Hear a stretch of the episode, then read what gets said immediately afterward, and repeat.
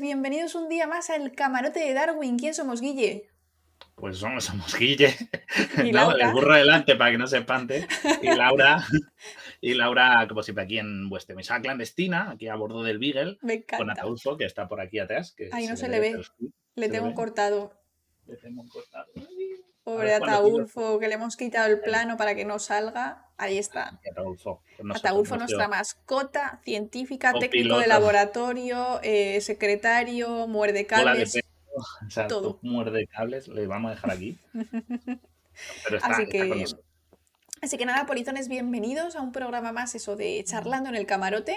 Hoy vamos a hablar de la película Bichos, y en realidad es una excusa para hablar de bichos, que nos Claro, pero encanta. es que la pelea es mu- muy buena. La pelea es que. uf, Es que los artrópodos también dan mucho de sí, o sea, con todas las, ¿no? todas las estructuras sociales que tienen, es como, ¿cómo no vas a hacer una película de bichos? Es súper guay. Sí, la verdad es que, que, eh, y además es que era de cuando Pixar empezaba. Por cierto, este guion se lo pasé ayer a mi amiga Vero, que estuvo en un directo hablando sobre, eh, sobre bienestar animal. No sé si os acordaréis, si no buscad todo el programa. ahí, poner Y le mando un saludo porque me ha echado una mano y me da alguna ideita más para aportar. Vero es la mejor. La queremos pero mucho en el camarote. Que La se vuelva a venir y otro tiene que venirse, ¿eh? Tiene que venirse que me debe un programa de fototrampeo, ¿eh? Así que Anda, hay, anda. hay que dar el desafío. Así que... Y, y eso, y al final, pues ha salido un programa muy bueno. Ya sabéis, tenemos muchas fotitos. Para los que nos escucháis en diferido, pues le iremos contando, la verdad. Y, A ver, las fotos bueno, en realidad no son ultra es- es necesarias por nunca. acompañar. Claro, es para que no sea solo nuestra cara, porque la verdad es que tampoco somos como muy agradables a la vista, Guille y yo, o sea, no, Mira no que sé, nariz, pues, o sea, esta nariz es un- está a un hombre pegada, es lo que, que vamos a hacer. bueno, Eh, cada uno tiene, tiene su propia fase horaria, ¿sabes? Va con una hora de adelanto. O sea, está Canarias, luego está Europa y luego está mi nariz, ¿sabes? Está sincronizada con Moscú ahora mismo mi nariz. Pero bueno, somos como muy normales, o sea, tampoco hay mucho que ver, entonces por eso ponemos fotos, para que sea un poco menos rollo el Twitch, básicamente. Pero eh, en realidad esto es un podcast y está pensado Es para podcast, podcast. Creo que imagen e imagen así que haya que enseñar o interesantes de ver. Hay como dos que sí que aporta algo verlas, dos o tres, pero el resto son un poco para acompañar visualmente y para refrescarla por si alguien nos ha visto. Y por cierto, vamos a hacer muchos spoilers de la peli. En serio, es una peli del puñetero año 98. Si alguien no- 98. eh, que se va a Ostras. dominar, ¿vale? No, muy- no os enfadéis. Es una peli no. de Pixar y pues si hay spoilers peli de. Pixar. Y que es una peli de Disney, o sea, tampoco tiene unos giros sí, eh, sí, sí. brutales, pero vamos a hablar de ella, ¿de acuerdo? Así que si alguien no se la ha visto, pues lo siento mucho, ya han pasado 24 años, ¿sabes? Ponte las pilas. 24 años, me siento súper 24, vieja. Uy, espérate, old. que te tengo que cambiar el nombre. Uy, no miréis. No miréis que esto es del invitado que hubo el otro día. Ay, Ah, Dios. pues cuestión de química. Ay, por favor. Encima no lo Eh, encuentro eh, ahora. No, ah, Espera, pues espera, sin espera. nombre. No, no, no, no, no. Es que no, no puedo ni quitar. A ver, alerta, banners, Guille, invitado. ¿Pero dónde está? ¿Bordes? Aquí, en los bordes, vale. ay, puchero, que nos ha puesto un Vale, mensaje muy vale, largo. vale, vale, vale, vale, vale. Eh, Chicos, Mensajes cortos, ¿vale? Que si no, Mensajes yo cortos, tenemos que estar centrados en lo me- nuestro. es que encima, además, como se tacha, luego no lo puedo leer. Claro, claro, no Sabéis que leer. porque luego yo lo intento leer y no me, y no me da la vida. Vale, Pero bueno, vale. peli de entonces es bichos, peli- año 98, creo en que es la primera A Bug's Life. Pero no sé Sí. cómo es en Latinoamérica, que ya sabéis que a veces los nombres que ponen son distintos. mm, Ni idea. No sé si lo has buscado. Mm, A lo mejor es igual. mm, Bichos. En España es bichos, la llamamos bichos en general, pero es una aventura en miniatura. Una aventura Y en en inglés miniatura. eh, es eh, y en inglés es esto y creo que en Latinoamérica no tiene otra nomenclatura creo que Ah, lo cogieron el mismo Igual. me parece porque no lo vi porque suelo ponerlo cuando cambia porque a veces hay nombres que es muy gracioso como suena También es bichos, mira, la- cómo lo ponemos en España Y Kronecker, mira. vale. Pues mira, pues ya está. Así Pues- todo el mundo pues sabe de lo que estamos hablando. pues está la peli que es muy famosa el año 98 las primeras que hizo Pixar eh, estaba con había hecho Toy Story todavía no había no había arrancado ahora como ahora que Disney ya no hace animación prácticamente todo es 3D 3D y, y compró Pixar es más Pixar ahora es de es de Disney entonces era una empresa independiente el Sí, guion es es de. John Lasseter al que le debemos pues, prácticamente el 90% de las pelis de, de Pixar y de la infancia de los que son ahora más jovencitos, pues se los debemos a este señor, porque es un puñetero crack, es una mente, es una mente maestra. hizo, ha hecho muchas, o sea, le debemos creo que Wally, le debemos Toy Story, le debemos un montón. Buah, es que ya solo con Toy Story yo ya, ya está, o sea, redimido, que haga lo que quiera, que asesine, que me mate. Claro, que este, este, señor se puede jubilar ya, o sea, ah, por lo que ha aportado. tengo que decir que a mí eh, Disney no me gusta nada. Eh, no me gustan las películas clásicas de Disney, pero cuando era Pixar en su momento sí me gustaban. Me gustaba muchísimo. es que lo bueno que tiene Pixar es que se aleja un poco eso de tanto el, ¿no? el, el amor y siempre, ¿no? Que era como por las princesas Disney, que era lo que predominaba en la, en la animación. Y Pixar intentaba crear otros problemas con personajes un poco más raros, en los que el tema central muchas veces no era en contra del amor, ¿no? Porque tú tenías a Aladdin, pero iba de amor. Veías la sirenita y iba de amor. Veías la bella durmiente y era de amor. Joder, es que todo era matrimoniadas. Y aquí no, aquí, aquí luego veremos que va de otra cosa está bichos, que cada uno ha visto mucha interpretación de esta peli, pero bueno. Y, es eso, es, es, una, es una historia que no es original, porque en verdad está basada en, en dos, es una mezcla como de dos historias por un lado, la que conocemos todos, que es la cigarra y la hormiga, ¿no? La cigarra, que en verdad la cigarra no es un saltamonte, pero bueno, como es parecida, pues la cigarra y la hormiga, es un cuento. Y de otra gran peli, que seguramente el chat eh, se lo sabe. Eh, Puchero, luego menciono eso que me has puesto, me ha gustado, que divide el mensaje largo en dos. ya, pero es que, es que, eso es una mierda para nosotros, chicos. Si luego lo menciono, que me lo he leído. eso pierde el sentido. Yo tengo los mensajes petaos para que os peten cuando ponéis largos porque no nos gusta parar los directos para leer vuestros mensajes largos porque entonces perdemos todo el hilillo de, tal. Entonces simplemente pues poner lo que queráis poner resumido y ya está. pero me lo, me, lo quedo para luego para el final para sobre de, qué va ahí marcado. Y, y, se va y eso y se basa en la cigarra en la hormiga y en otra peli. Esto es se inspira un poco en otra gran película ¿Ah, no sé si la conocéis eh, que no es europea no es de animación. ¿Cuál? Es una peli japonesa. Venga, dilo ya, no hombre. No es de anime. Está en la siguiente, en la siguiente imagen. Voy. Que es la gran, la gran peli del gran director de, del, yo creo que el mayor director. Que digas el nombre. Mayor director de japonés. Pues ahí lo pone, ¿no lo podéis leer? No.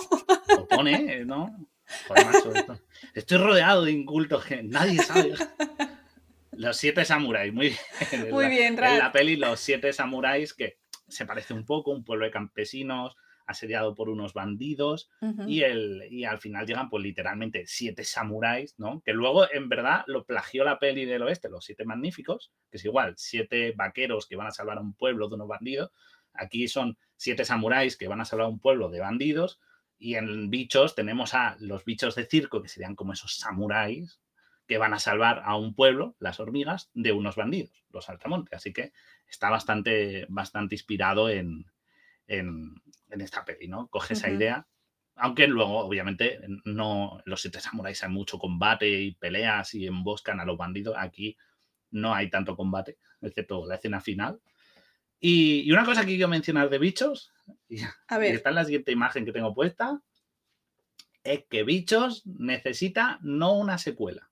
O sea, de bichos no necesitamos una secuela ahora mismo. No hace falta. Necesitamos un remaster de este pedazo de videojuego de la Yo lo he jugado. Que era un pepinardo. Esto era canela en rama. Este juego era la leche. Era un plataforma, si ibas por el hormiguero, visitabas sí, sí, insecto, ¿te acuerdas? Te enfrentabas al pájaro, a los saltamontes, además ibas tirando las, las vallas, ¿te acuerdas? Que era como tenías como un arma de proyectil y a tirar ¿Te acuerdas de todo, eh? O sea, eh, yo me lo he jugado un montón de veces, más me lo he jugado hace un par de años, y esto necesita un remaster. Señores de Sony o de quien sea, hagan un remaster de esto y se lo compro al precio que me pongan. Hombre, a ver, que te pongan, no, que lo pongan barato. Esto, tal como está la Play 4, es barato, ya no existe un término. Pero esto se vendería como pan caliente. Por favor, mmm, hágame un remaster. Es mi reivindicación del día. Aquí, venga, los grandes del camate de Darwin, que tenemos una altavoz enorme. Bueno, ahora mismo 53 personas más los que nos estén escuchando después. Hagan el remaster. Remasterización, por favor, del juego de bichos.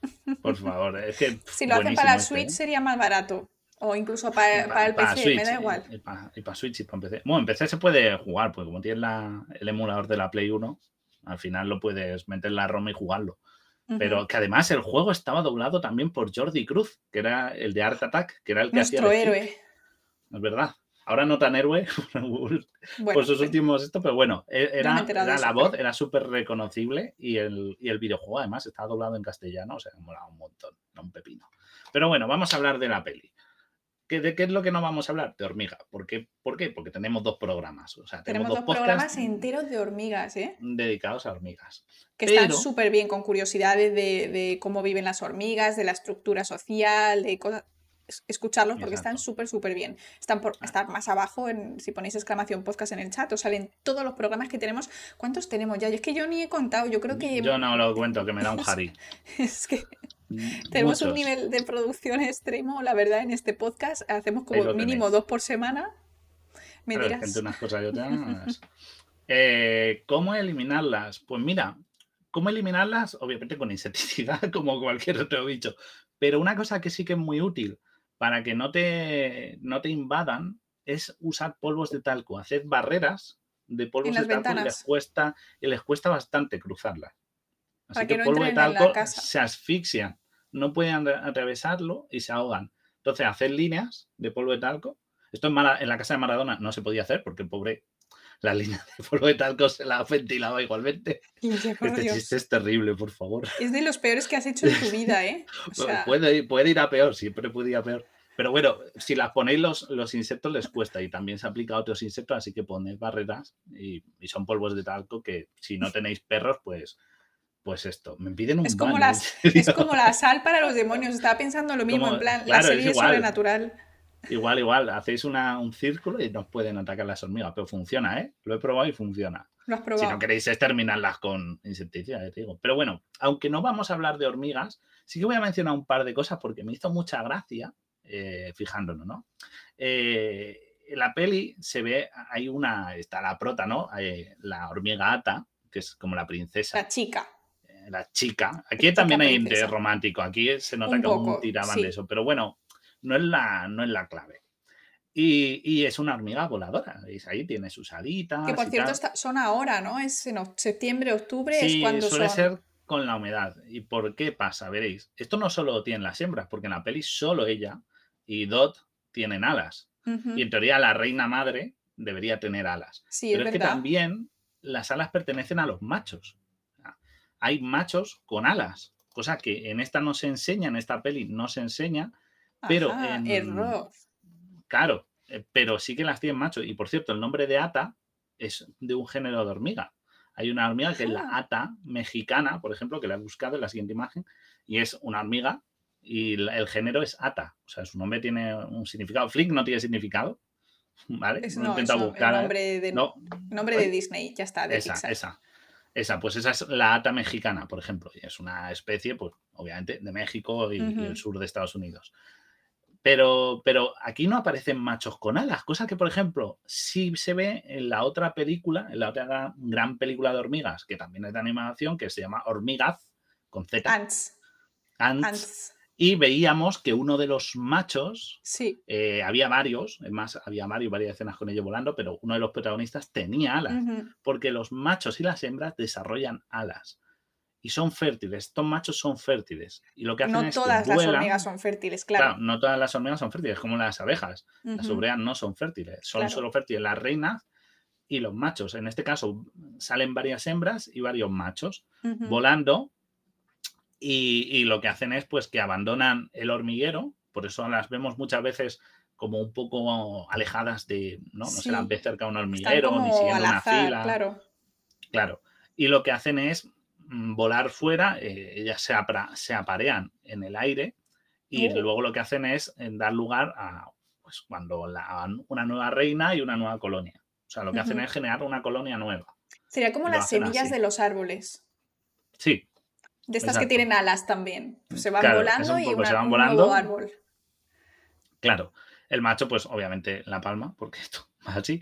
y luego, pues la reina empieza a poner huevos y empieza a dar lugar, pues, tanto a. tanto a. Pues eso, a obreras como a soldados. Que es otra cosa que me llama la atención, porque en esta peli tú te pones a pasar, a ver, y todas las hormigas son iguales es. Mismo tamaño, mismo color. Bueno, color, vale. esto. otra cosa que me da es, que hay romance, pero ahora que lo piensas dices, un momento, si solo las que tienen alas son estériles, No, son fértiles. Son, eh, son fértiles, perdón. Entonces Flick Ajá. es estéril. Así que Flick, por mucho que haga esa historia de amor estaba destinada a fallar. Esa historia de amor está destinada a fallar. O sea, claro, mira la cara como la que se nos queda a Flick. ¿No? En la siguiente imagen ahí, esa es la cara que pone cuando se enteró que, que Ata se tuvo que ir con otro, buscarse un hormigo. ¿Eh? Un hormigo ¿Cómo que soy, soy estéril? ¿Ah? El pobre Flick no puede tener descendencia, ¿vale? O sea, mucha historia de amor, pero en cuanto pueda la Ata se va a ir a buscarse un macho. Ay, muchas gracias, Font. Como siempre hay Font, un fiel, ¿eh? Aquí siempre, siempre bienvenido un geólogo chupapiedras, of course. Mm, of course. pues, pues eso, pues en cuanto se dé cuenta, se va a pirar a buscarse un marido que vuele y para tener descendencia, porque si no, esta, esta mm, hormiguero está condenado a, a, la extinción. Así que lo siento, Flick, pero te ha tocado pertenecer a la casta baja. Exacto. A ver, no sé si casta baja, pero la casta no reproductiva. bueno, la casta no reproductiva en este caso, es, la, obrera. Y es verdad que aquí, por ejemplo, pues tampoco vemos eh, eso, un, un, polimorfismo claro. Luego lo veremos en la peli de hormigas, eh, que tengo una imagen para que veáis que en esa sí que lo diferenciaron. Y lo que me ha llamado atención de, la hermanita de Dot, no he encontrado nada interesante así porque, bueno, es otra hormiga pequeña que vuela. Además, en esta peli no se ven larvas de hormiga. Es verdad. Que dice Miguel Ángel que lo que sí podrían hacer los dos protagonistas es adoptar una pequeña larvita. Eso sí, que hay muchas y de sobra. Claro, pero tienes que adoptar como, como un millón para que te cunda un hormiguero nuevo. Ah, no, no puede ser. No se podrían ir. Ya, ya, ya te jodido la peli, lo siento. es que esto es la ciencia, no es culpa mía, señoría, fue la ciencia. Eh, Así que, pero curioso que encontré Dot, que si os acordáis, he puesto ahí una imagencilla de la hormiguita, la cabezona que tenía unas alitas y era muy graciosa ella, es quien le pone la voz. Porque me gusta mirar siempre quién dobla las películas. Porque Guille todo lo ve doblado. Bueno, antes vale, pero ahora todavía, a día de hoy, lo ve todo doblado. Es que es cuando estás haciendo otras cosas, yo suelo estar mm, a dos cosas siempre. Entonces lo doblo porque salvo pelis muy específicas, tipo, por ejemplo, Malditos Bastardos, que hablan en varios idiomas, y o en algunas en las que el acento o el tono aporta, siempre suelo verlo doblado. ¿Vale? Porque aparte el audio, eh, si es en pelis antiguas, es una mierda y no me entero de nada. yo, de lo nuevo veo absolutamente todo en original. O sea, mm, me da, me da repelús escuchar el doblaje a día de hoy. Si es una película como Bichos, por ejemplo, que esta animación, eso es otra cosa. Pero yo las películas con actores, sobre todo si son actores así buenos o conocidos y tal, me, o sea, es como si a ti te pusieran ahora otra voz, Guille, aunque fuera en otro idioma, es como, esa no es la voz de Guille, no puedo, o sea, mm. me da en el cerebro dolorcito. Pero el único que lo hace es, es Vin Diesel haciendo de Groot y Antonio Banderas. Ese es el único que se suele doblar y ya está. O sea, pero, pero sí que es verdad que, hombre, si es una peli muy visual, pues a lo mejor no me pongo subtítulos porque me gusta estar viendo lo que sucede. Pero en una peli más pausada, que no importa tanto o no ocurren muchas cosas y estoy a ella, pues también suelo ponerla doblada, pero es verdad, la subtitulada. Pero es verdad que suelo leer, suelo ver pelis más dobladas. Soy muy vago, lo siento, gente. A mí a lo que dice Kirinson, que Hormigas doblada eh, no tiene nada que ver con la versión original porque te pierdes, fíjate lo que te digo, ¿no? Voces, originales de Woody Allen, Stallone, Jim Jackman, Jennifer López, que eso también eh, forma parte de la película, creo que forma parte del valor de una película el propio actor. Entonces, bueno, pues a no ser que sea una. Es que, es que aquí el único actor importante en esta peli es Kevin Spacey, que hace de Hopper, de, malo. Saltamontes, del malo como en la realidad.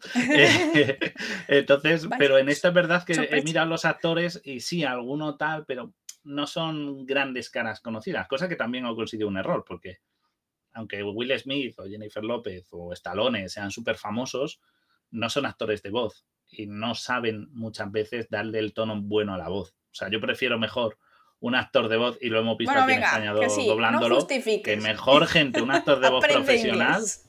No, no, pero en España igual, ¿eh? O sea, eh, Space Jam, Lola Bunny, mm, por favor. O sea, con Lola Indigo doblando pues la, la, dobló Lola Índigo, que era más famosa por ser quien es, no sé quién por es. saber doblar, y hizo un doblaje de mierda. O sea, que yo prefiero actores de voz buenos que un actor famoso que no sepa interpretar un personaje de animación. Pero bueno, eh, los famosos siempre les enseñan, o sea que.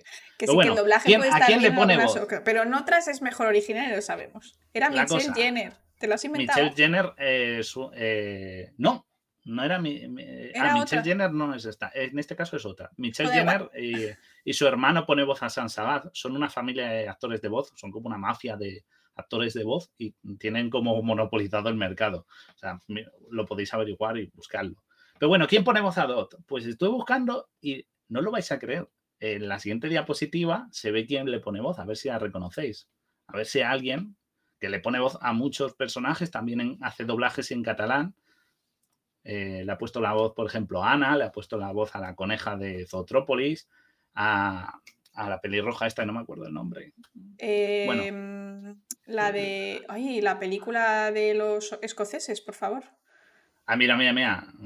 Que está a tope. Rigoberta Mérida. Bandini. Mérida. Eh, Merida, eso. O Merida, o como se diga. No se llama Mérida. Mérida. Sí, tiene que ser Mérida porque no tiene acento. No tiene acento, pero eh. no, en la película no la llaman Mérida. Por lo menos en la de español. No me acuerdo. Es que la he visto una vez solo, o dos. Es que ah. no me entusiasma mucho esta peli. Se es, muy, como muy sosa. No, muy bonita, pero muy sosa. Bueno, da igual. Rigoberta Bandini. Rigoberta Bandini, la que, queríamos mandar a Eurovisión, la, de la famoso eh, esto con la teta gigante y todo esto. Pues ella pone voz. Es más, la voz de Chihiro del viaje de Chihiro es ella la que pone la voz. O sea, es una increíble actriz de voz. Y no, y no lo sabía, me quedé a cuadro y digo, no puede ser. Y está investigando y es como, sí, también es la voz de Chihiro. O sea, que ya, te, ya esta que solo canta, que es famosa por la teta, bueno, pues ha hecho cosas más importantes y, si alguien nos lo cuenta ya tenéis anécdotita. Así que bueno. Eh, también canta la canción de Pocoyo, madre mía. Sí, sí, sí, sí. Eh, que, ha hecho mucho trabajo. Lo que pasa es que la gente pues, se queda solo con lo de Eurovisión porque es lo que vemos, pero esta gente tiene un baje detrás de, miedo. Y esta es la otra peli que se llama Hormiga y, aquí lo que vemos es eh, polimorfismo de verdad y aparte seis patas, porque en la de bichos Flick tiene dos, dos pies y dos, o sea, dos piernas y dos brazos, pero aquí tienen cuatro piernas y dos brazos. Que es lo que debería como veis, que es lo que debería ser, pues son hexápodos. Y aquí, por ejemplo, veis al protagonista, que la voz es de Woody Allen, creo, y al que es una obrera, le veis delgadito, chiquito, y luego tenemos a Stallone, que es el que pone la voz a su amigo, que es una hormiga soldado, que como veis, pues está bastante, está bastante fuerte. Y eso, por ejemplo, en bichos no se ve, todas las hormigas son iguales. Pedro dice que le daba miedo. A mí también me daba un poco de miedo esta película, porque más que es que es más adulta. aliens. Es más, y la escena, y bueno, y porque tiene una escena súper heavy cuando van a invadir un, termitero y es, como una guerra y las termitas se escupen ácido y ves cómo se deshacen las, los soldados. Es súper gore eso, en plan. yo la vi, me acuerdo igual, y es como, estos parillos, socorro, traumita. Sí, sí, sí. Pero bueno, está más realista a nivel por lo menos de anatomía mm, hormiguil. Em, y en esta peli también sirven larvas, porque bueno, las está poniendo la madre, que la reina es una señora eh, bastante con un abdomen muy pronunciado y grande, porque aquí la, la reina en bichos es una hormiga más. Estéticamente no cambia, pero en esta otra peli sí que la ves como más hinchada, más grande, como en la reina. y, salen larvas y a una le dan, le dan un casco y dice soldado, y a otra le dan un pico obrera soldado, obrera, o sea, las clasifican así como, como el que Macho a un ritmo como cesador de pollo, ¿sabes? Sí, sí, sí, velocidad. Esta, esta, esta. Claro, y esta, esta, peli es genial, ¿eh? También la de hormigas, miraosla, que tiene mucha acción, lo que pasa es que es más oscura y más... más sí, un poco más de mayores. Pero bueno, eh, pero bueno, ¿eh? Mi muletilla clave.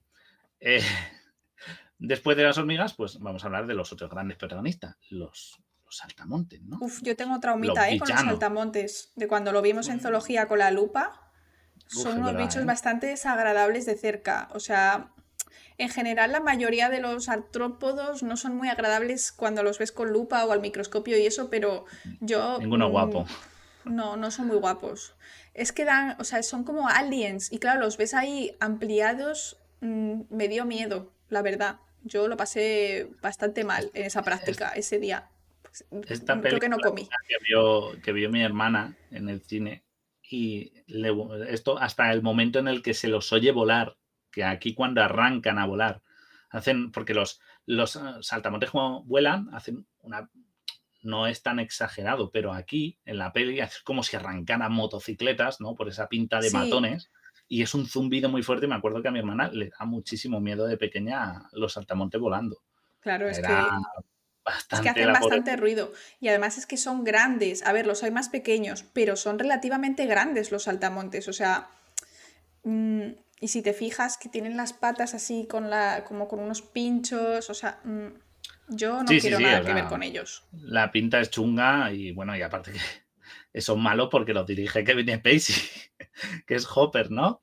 Eh, que, que, si no os acordáis, que además me acuerdo de Hopper que le hicieron hasta un ojo tuerto que le sacáis una imagen de, de cómo aparece. porque era como para hacerlo más malo todavía. En plan, es ah, malo, pero encima tiene, tiene. Era como viejo. Sí, ¿no? Viejo. Me, gusta que diga viejo. Eso me gusta. no sé si os acordáis, eh, lo que hacían los, las pobres hormigas eran cultivaban, le hacían una ofrenda a los saltamontes enorme, que no sé cómo se llevan volando, nunca lo vimos, y se llevaban la comida, los mm, saltamontes comían y luego volvían otra vez para el verano por la siguiente ración para que te baja el invierno. O sea, era el cuento de la cigarra hormiga, pero sí, exacto. Robaban y ya está. Extorsión, claro. Y ya está. Pero y los dije a Hopper, que era como súper malo. Además, tenían, eran, son más altos que las. Y además, eh, no, yo no sé mucho sobre saltamontes, pero yo creo que no tienen un sistema social como tienen las hormigas y las abejas. No creo que vayan como por grupos. En plan, venga, seguidme, vamos a cazar. Yo creo que son animales más bien solitarios, ¿no? se mueven como, o sea, son solitarios, pero sí que es verdad que a veces por situaciones de ambiente, como ocurre con las plagas y esto, sí que se mueven en, enjambres. ¿Ok? Pero no tienen un sistema organizado para, eh, para los. Mm, que leche le da al micro. Eh, son, están organizados, no están organizados como las hormigas, pues eso, en polimorfismos, porque reciben una alimentación distinta y surgen. No, todos los saltamontes hay machos y hembras y van en grupo, eso sí, pues a veces por, condiciones o incluso por protección. Sí. Pero a nivel individual cada uno va a su bola. No son eusociales, como es como se denomina a las abejas, a las hormigas, estos eh, quizá incluso a las termitas, ¿no? Que tienen una organización social con esto, con las castas, con cada una tiene su función. En este caso es que simplemente van juntos. Entonces, bueno, que haya uno que mande y el resto hagan casos, eso tampoco, tampoco es muy allá. Claro. Es, bueno, es que la, organización social depende también del tipo de tu tipo de organismo que tengas. Estoy en ruido que ves del vecino. no sé si se oye. No, está bien. No se oye, vale. No problema. Pues, pues eso, es, es, es una organización que también depende de tu anatomía, tu alimentación. Es decir, no hay un sistema perfecto, depende de cómo sea cada organismo. En ese caso, siempre lo hemos dicho. Y, y, lo curioso es que Hopper tiene un récord. Es el villano más pequeño de Disney. bueno, vale. ¿Es verdad? Ok, ya está. No, hay enemigo más grande, más Tampoco creo que sea muy difícil en una película de bichos, Guille. Bueno, ahí tiene, ahí tiene el récord. Y claro, el ser pequeño es un problema porque te convierte en, un, en una presa. ¿Y a qué era lo que más miedo le daba? ¿Qué era lo que más miedo tenía Hopper? No sé. ¿Recordáis? Yo no me acuerdo. Es que yo me acuerdo nada de la Algo le daba pánico. Un pájaro. Pues como tengo, exacto, en la siguiente imagen, como tengo un pájaro, el pájaro le aterraba, porque claro, los pájaros en general son predadores naturales de, los, bueno, de muchos insectos y entre ellos los saltamontes. Sobre todo los saltamontes, porque son muy gordos, aportan es como fácil. hormigas a una a una. El esfuerzo es menor. Exacto. Además, es que, bueno, los pájaros son súper protectores de nosotros, porque todos los mosquitos, moscas y eso, mejor si hay pájaros, porque hay menos. Entonces nos pican menos. Así que ya sabéis. Contaminación sonora, lumínica, esas cosas, gatos sueltos, mal. Hay que proteger a los pajaritos en las ciudades también. Que los pobres gorriones son un buen control de plagas. Qué majo los gorriones de la UCM, ¿eh? Sí, ¿Te acuerdas ahí, en la cafetería que estaban, estaban ahí picando, eran estaban listos los gorriones, joder, no paraban en la terraza de café. Pues cada vez hay menos gorriones, por cierto, y más palomas. Vaya. Hay que acabar con las palomas, ensucian más. Yo prefiero gorriones. Team gorriones. ¿Hay alguien que le prefiera las palomas? No, los gorriones molan. Pues, pues eso. los pájaros que son insectívoros no tienen por qué ser fructívoros, ¿eh? O sea, mm, Exacto. eso viene muy determinado en los pájaros, ya como curiosidad, por la forma del pico. Lo que come una persona o lo que come un carnívoro se determina por cómo es su mandíbula y sus dientes. Pues lo mismo con las aves. Suelen estar más o menos, así que las hay que de todo, ¿vale? Pero suelen estar bastante enfocadas a un tipo de comida. Entonces, los que tienen comida eh, pico para comer insectos suelen ser picos así más que pueden picarlos, ¿no? De lejos, que son largos, como unas pinzas, y los que comen frutas pues tienen otro tipo, y los que comen eh, Por ejemplo, el, martín pescador, o el martín pescador, que tiene un pico largo, ¿por qué? Porque lo tiene que meter en el agua, y si tuviera un pico corto, pues como que no cogía ni un pez. Entonces, es una evolución a la alimentación, no es una adaptación al tipo de alimentación que tiene, ¿no? Bueno, el pájaro este, que en la peli, o sea, el pájaro, los pájaros tienen un sonido súper ¿no? Pues esto parece como una especie de, de pipi, pipi, es un pajarito muy pequeño. Y, pero en la peli era como, le ponían como Godzilla, o sea, pegaba unos aullidos el bicho este cuando atacaba, que era increíble, ¿eh? Joder, esta si la volvían a echar al cine me iba de cabeza, ¿eh? Yo ni me lo pensaba. Pedía un día en el curro incluso para ir al cine. Solo para verla por la mañana y por la tarde, todo el día. me encanta esta peli. Pues. Ay, por eh, favor. Pues, me pones aquí? ¿Qué sorpresas me traes? O sea, no, no, no, claro, porque, porque le da. Siempre hay sorpresa en la imagen. Claro, a Hopper le da miedo pájaro, pero es que le deberían dar miedo los reptiles todos, porque y anfibios todos, y hasta serpientes. Hay serpientes que comen eh, saltamontes porque son serpientes chiquiticas, y un saltamonte, pues, aporta bastante. Fijaos que es más grande que la cabeza del lagarto, y ahí se la está ventilando con unas veras que no veas. Pero es que también se la comen roedores. Los roedores también se alimentan de, de saltamontes también los zorros, hay zorros que cuando hay un poco carencia de alimento y tal, pues matan el hambre comiéndose esto. Y también mapache, los mapaches, ahí tenéis uno que ha trincado y lo lleva en la boca, los mapaches también Eso es. Nosotros no tenemos ningún tipo de necesidad de hacer limpieza de nada gracias a Taulfo. Claro, Ataulfo se come todo.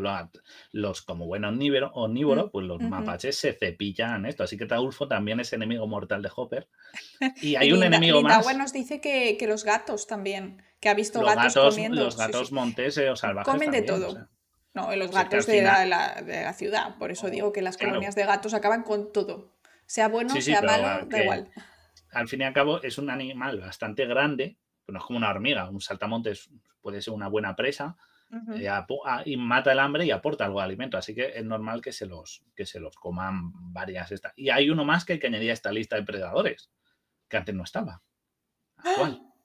Los humanos. Los humanos. Ahora también nosotros comemos, porque son prote. En forma de harina. Claro, bueno, y te los puedes comer enteros. Ya, pero... ya se hacía desde hace tiempo, pero ahora cada vez más la legislación europea se está ampliando para incluirlo dentro del códex alimentario y demás. Así que ahora ya también nos comemos esto, no necesariamente así como en la foto que he puesto de meterte el bicho entero en la boca. He encontrado fotos muy explícitas con bichos en la boca. De hecho, voy a coger una que no sea muy impactante, Que, es la hora de comer, pero, pero bueno, en formato de harina. y hablamos de saltamontes, hablamos de escarabajos, hablamos de todo. De cucarachas no, que me da mucho asco. No hablemos, no hablemos, no hablemos. Cucaracha para otro, pero, pero de eso, o sea que Hopper ya tiene enemigo jurado. O sea, si no te comes un saltamontes, ¿qué estás haciendo con tu vida? Exacto. Yo probé, yo no he comido saltamontes, lo más que probé acerca de un saltamontes era una sal mexicana en una feria de alimentación, y era sal mexicana que tenía como granitos de chapulín. Ajá. Chapulín son los. A ver, yo sí está así como disimulado, yo creo que tampoco tendría problema. Tampoco es como iría a, por eso es mi comida favorita del universo. O sea, a ver, bueno. Yo he probado una barrita energética hecha de eh, escarabajo. ¿Y qué tal? De, Molitor. Pues como cualquier otra barrita energética. O sea, es que, que tiene un poco de miel, tiene un poco de grano y no sé qué. Si es que se como esa harina. Tampoco creo que sepa mal. Es decir, si está ahí seco, reseco. Ahora os voy a decir que esto ya lo he dicho yo eh, varias veces en mis directos de, de esto hay una, hay una especie de como de eslogan, eh, marketing, que es un poco engañoso respecto a la proteína procedente de insectos, ¿no? Dicen, es que los insectos tienen más proteína que la carne. A ver, primero, estás hablando de insectos secos, que les has quitado todo el agua, entonces por tanto el porcentaje de proteína aumenta, si tú secas la carne, que te queda cecina, te queda jamón, que el porcentaje de proteína es incluso más alto. Claro, por eso digo que estás comparando cosas que no valen. Lo que hay que comparar es en, raciones. O sea, eh, por ejemplo, pues en un filete, ¿cuánto proteína hay versus en un filete hecho de tal? Que está, o sea, si vas a comparar, compara justamente, no hagas engaños. que si yo te cojo harina compactada y tal, digo, claro, el valor proteico es súper alto, porque es, es el polvo seco compactado de harina. Ah, si yo cojo un filete y digo, esto, pues claro, es que tiene muchos. Ahora bien, si yo cojo una harina de carne, como estas de alimentación y tal, tipo pienso animal, pues a lo mejor el valor lo supera. Es que ahí, hay, ahí hay un poco truco. claro, o sea, no, decimos que no, que no, haya que comer, pero que yo estoy viendo muchísimo como claim de para vender más, en plan, es que son mucho más proteicos que la carne. Claro que la carne primero, que la carne cruda y que la carne hidratada, y cuánta harina te puedes comer versus cuánta carne te puedes comer. Que hay que reducir el consumo de carne, lo sabemos todos, pero que no, nos engañen. Puede ser una nueva fuente de alimentación. Con la verdad por delante, claro. Sí, sí, por supuesto, tiene que entrar. Pero... valoro porque además es que, es, eh, aunque no sea igual que un filete o haya esto, sí que es verdad que es nutricionalmente interesante. Por supuesto. Aporta mucho y, joder, y son fáciles de criar, no necesitan mucho espacio, no cogen muchas enfermedades. Se hagan cerca de donde tú estás, porque si tú vas a decir, me como un filete de pollo crecido aquí al lado. Eh, Claro, pero son instalaciones muy pequeñas. Es decir, no, no es como los animales que dicen necesitan A día de hoy, Claro, a día de hoy. Haces una caja de cartón así y en Villa sí, sí, sí, Manhattan, ¿sabes? Claro, pero si a día de hoy a ti te están diciendo que es mucho más ecológico, es más ecológico producirlo. Pero si esto se ha hecho en Asia y te lo han tenido que traer desde Asia, eso es otra cosa. Entonces, individualmente esto hay que hacerlo, obviamente, para todos los productos, pero eh, pues que lo hagan aquí, en España. yo, yo creo que no será difícil que sea autóctono. Autóctono no como especie, sino de producción local. Sí, sí, sí, porque como no necesitas, es que una nave en cualquier ciudad del mundo, tal, no necesitas un clima, no dependes de una vegetación, no dependes de nada. Entonces, lo puedes poner en el centro de Madrid, en un, en un garaje, te puedes poner a, esto. O sea, ya lo En cuanto esté un poco más aceptado, yo creo que eso va a ser, va a formar parte, no va a ser exclusivo, pero va a formar parte de nuestra alimentación del futuro. Pero ya sabéis que no pues os engañen, pero esto es lo mismo, o sea, tú cuando ves la, el Nutri-Score este te dice bajo en azúcares y estás comprando una mierda con kilos de grasa, o sea, que, quiero decir que al final el marketing es marketing. Yo creo que hay que intentar ser un poco más listos que eso y consumir las cosas bien y no engañaditos. Pero bueno, eso sí, pero bueno, eh, yo comeré. Se pueden comer saltamontes, sí. Comeremos todos en un futuro. A lo mejor un día hacemos directo comiendo. Nos toca para mostrar qué tal es. Eso, eso, cuando tengamos un patrocinado y me paguen, porque si no yo no como bicho. 150 suscripciones y bueno, 175, que es lo que me dice aquí Twitch que es el siguiente reto, que no vamos a llegar jamás en la vida. 175 pues suscripciones y comemos bichos. Eso, buscamos algo y, comemos. Y, esto, ¿por qué tenemos este otro saltamontes? ¿Qué, más podemos decir de saltamontes? Pues mira, lo curioso es este que, este que sale aquí, se llama Molt, que en la tele hace muy poca cosa y es como el hermano de Hopper, y siempre está ahí como, y Hopper le carga como el típico hermano tonto con el que tengo que cargar y tal.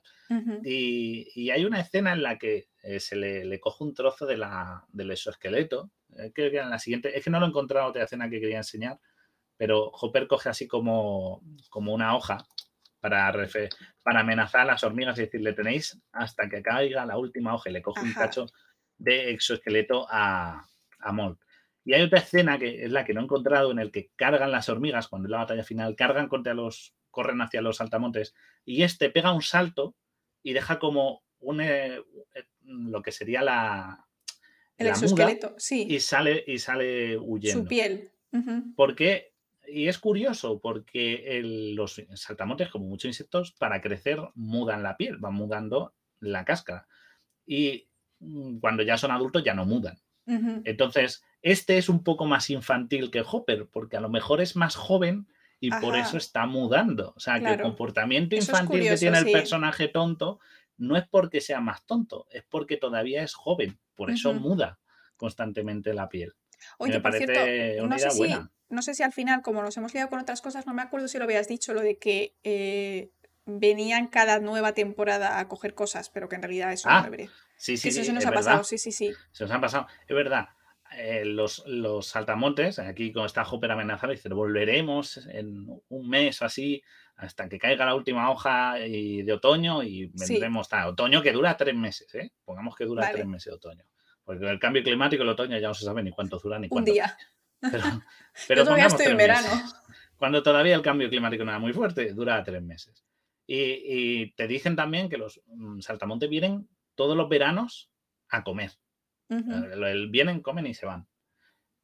Explíquemelo. O sea, Disney, explicádmelo, porque los saltamontes viven entre dos y tres meses. Vaya, vaya, vaya. Un verano, esto podría pasar un verano y el, y el verano siguiente. O sea, temen a Hopper porque a Hopper siempre viene más veces. Y es como. es inmortal. Es inmortal. O sea, Hopper no dura más de ese verano. Después de ese verano vendrá Hopper cuarto o algo así. Pero no, no puede que venir el mismo. Y otra cosa, son solo machos los saltamontes.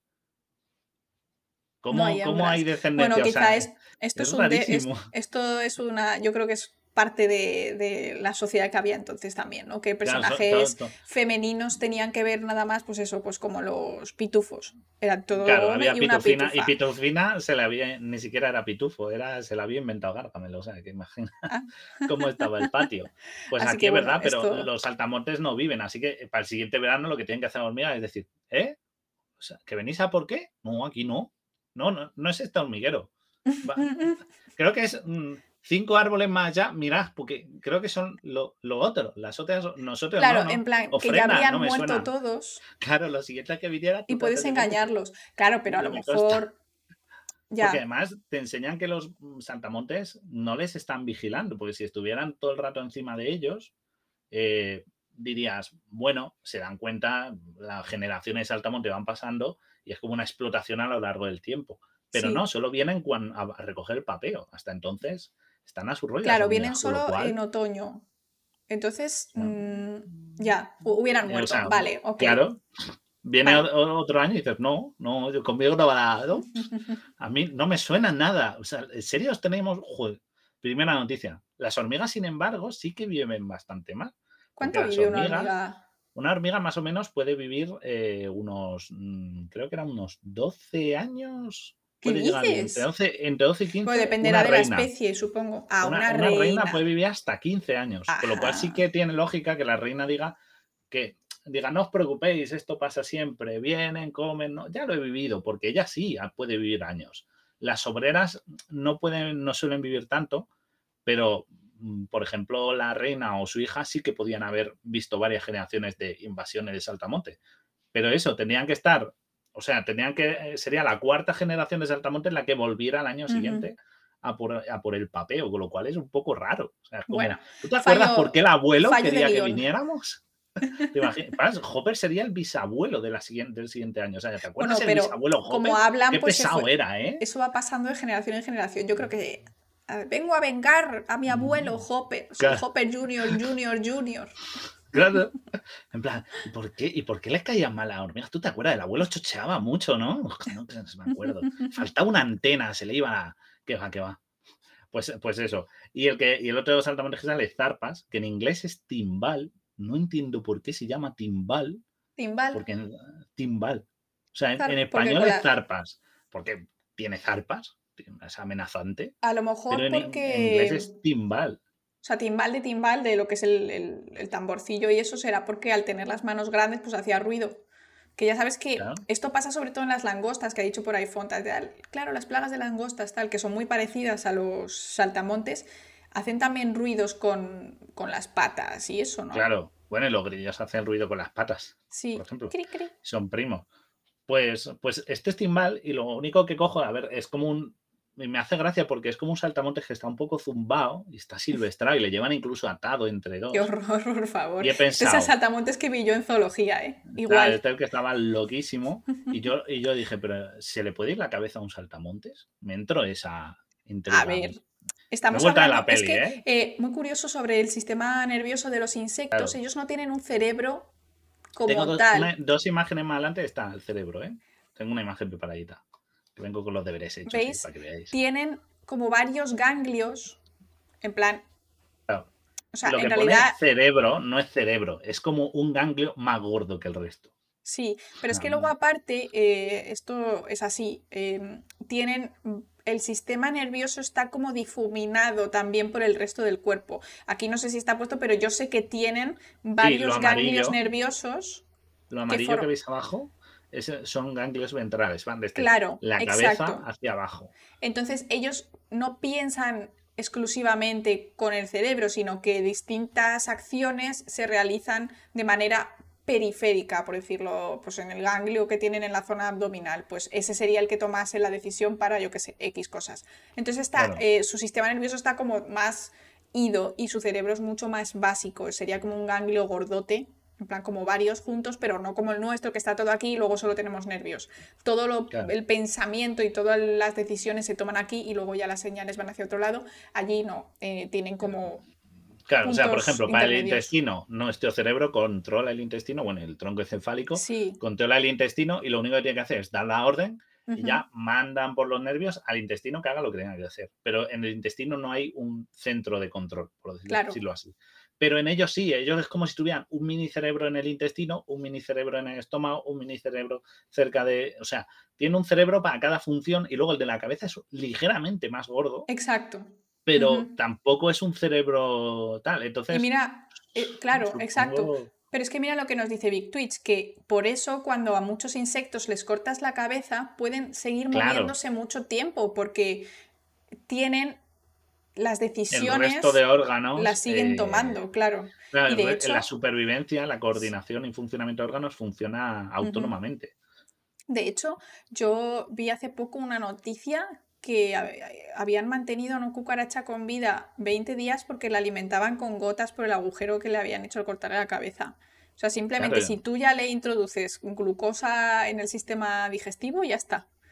y ahí está Un pollo sin cabeza no puede existir porque un pollo es como nosotros. Hay un caso. cuello. Hay un caso que yo tengo que investigar. Tengo que verlo, no sabemos si es mentira, pero se dice, se rumorea que duró varias semanas. Sí, que le cortaron la cabeza, pero no le quitaron el cerebelo. Ya, que le habían como cercenado un trozo de cabeza. Pero bueno, si a un pollo le cortas de verdad la cabeza, mm, el pollo se cae, claro. corre cinco metros más. Pero ya. Claro, en este caso lo que pasó es que le quitaron lo que es el cerebro pensante, pero la parte del cerebelo suele ser la parte que hace como cosas más automáticas. Pues eso, como así, ti, ti, ti, Y entonces, pues eso. Pero no, no lo hemos investigado, ¿eh? O sea, no sabemos si es real. es que el cerebro nosotros tenemos todo integrado. El, el, claro, un bicho, tú le cortas la cabeza y mientras no le toquen la parte de los órganos vitales y le puedas alimentar, vive. Si no, pues lo más normal, en el caso de un insecto, lo que más le puede pasar es que se deshidrate y muera antes esto. Pero si consigues hidratar más que alimentar, es posible que dure mucho. o sea, da igual si les cortas por adelante o por detrás, porque luego lo que pasó con el, con el, escorpión, que si se cortan el culo igualmente se pueden reproducir, aunque no puedan hacer caca. se morían, se morían por no hacer caca, explotaban. Qué, muerte, triste, ¿eh? Muerte, por... lleno de mierda. Ahí, madre mía y la imagen que tenía anterior, porque aquí le usan como amenaza a este bicho, me gusta que es que en, Asia, porque solo podía pasar en Asia, pues no tienen peleas de gallos, tienen peleas de grillos. sí. Lo, vi el vídeo y cogen un cuenquito, como un morterito, y cogen una varilla muy fina, un palillo muy fino, y, lo tienen ahí metido en el cuenco y le empiezan a dar toquecitos para encabronarlo. Ah, y entonces lo encabronan y lo vuelcan ahí. Qué malvados. Y ves cómo se, enganchan. Y se, y se esto hay quien hace peleas de gallos, peleas de perro y hay quien dijo, pues grillos que son más fáciles, ¿sabes? Cuesta menos. Claro, sí, en plan, te, duran dos combates, o sea, te duran una, semana, pero bueno. Bueno, pero pues tienes, tienes mucho, pero no lo hagáis, por favor, no hagáis peleas de animales, o sea, por Dios. La Creo animal, La crueldad animal. Y peleas de escarabajos, güey, los que tienen cuernos grandes. Para escarabajos, sí. Qué locura. Sí, como esto. De eso, eso también en Japón es bastante. Pero lo hacen más tipo sumo, a ver a quién le da la vuelta y eso. Ah, eso, pero eso está, eso es menos horrible, ¿no? En plan, sí, simplemente le da en verdad es crueldad animal porque tienes que pelear dos animales porque te aburres en tu Porque te aburres, es horrible eso. ¿eh? Cómprate una Play, el emulador, juega al bicho si deja de dar por saco, tío. No sé. Bueno, ¿qué pasa? Que todo sería. Uy, esa es la foto de PT Pulga. Pasa a la siguiente, que la he debido cambiar de orden que es Flick, que se va a buscar unos guerreros que puedan acabar con los saltamontes, porque él dice, no os preocupéis, no vamos a... Yo voy a salvar. No, no, no pepáis ofrenda. voy a buscar unos guerreros, le van a dar una paliza a los bichos y vamos a ganar a los saltamontes y ya está. Y entonces se va a ciudad, eh, creo que a ciudad bicho o algo así, o ciudad insecto se llamaba. Qué guay. y que me acuerdo que había escarabajos que eran como taxis. Sí, que iban con la caca y eso. Que, por cierto, buscaos un vídeo de una youtuber que se llama Scarlett Hazard que habla de la iluminación en bichos, porque en bichos veis todos los colores. Veis azules, amarillos, rojos y, y es increíble. Es un vídeo súper chulo. Y entonces llega a un circo y ve a Pete Pulga, que es la imagen anterior. Que la, imagen es chiquita. Bueno, pero porque la pulga es chiquita. Es, una foto chiquita y es una pulga. La pulguita. La, la, la, pulguita, creí que era una imagen más grande, en serio, que le había cogido, pero bueno. Pues nada, pues Pete Pulga es el que lleva un circo de bichos. Y nunca os habéis preguntado. A mí me gusta mucho lo que sí es cómo mueven a, a Pete, porque en la peli salta súper rápido. ¿Sabes? No, va andando. Es un, es un este que apenas anda, se mueve con Me recuerda, yo nunca he visto pulgas de normales. He visto pulgas de mar en la playa y van dando saltitos. Las de normales no. El, tengo luego una imagen más adelante que, que, enseña una pulga de cerca. Pues si no la habéis visto nadie de cerca lo bastante, consigue una buena foto. Ahí para que la veáis y la disfrutéis. ¿Esta? A ver si la puedes poner. Sí. sí. Esa, se ve eh, maravillosamente a pulga. Para que veáis sus patas. Que, las, lo que veis, fijaos lo largas que son las patas traseras. ¿eh? ¿eh? Tiene unas patas traseras muy largas. De las seis patas que tiene, las dos pares delanteros son tal. Y luego unas larguísimas de atrás, porque es que podían saltar, saltan hasta 30 centímetros. ¿Qué dices? O sea, hasta 30 centímetros es esto. Ostras. Es un, pedazo tanto, es enorme. Y hasta 20 centímetros en vertical, un palmo. un monstruo, totalmente. Claro, te pueden saltar una distancia enorme. Comparado con lo que miden, pues es como si saltaran, pues si como nosotros saltáramos 400 metros de, una, de un salto, el equivalente humano. O sea, fuéramos de medio kilómetro en medio kilómetro dando saltos. Eso sería el equivalente humano. son los animales que más saltan.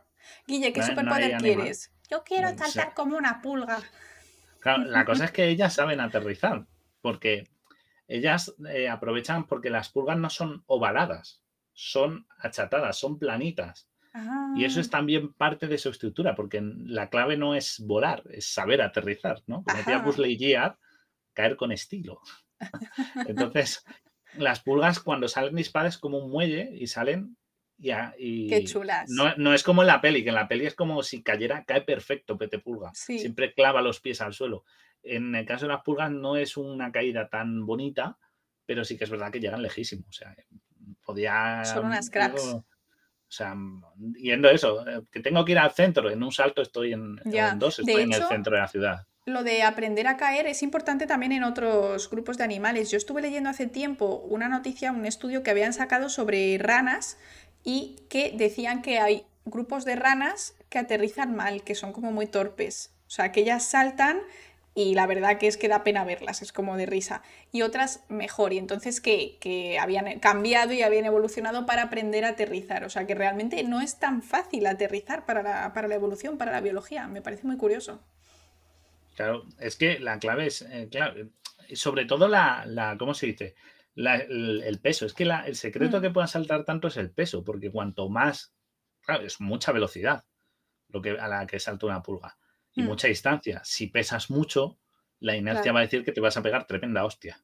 Pero si tienes poquito peso, la resistencia de tu exoesqueleto puede absorber el impacto. Exacto. El exoesqueleto de los, de los artrópodos en general, si, lo tienen, es muy, muy gordo. O sea, muy fuerte. No es muy gordo y además es ligero es como perfecto. Pero sí es verdad que si tuviéramos que escalarlo, no funcionaría bien, porque si no ya lo habríamos hecho. Tendríamos armaduras de quitina, sería una maravilla, pero no sé.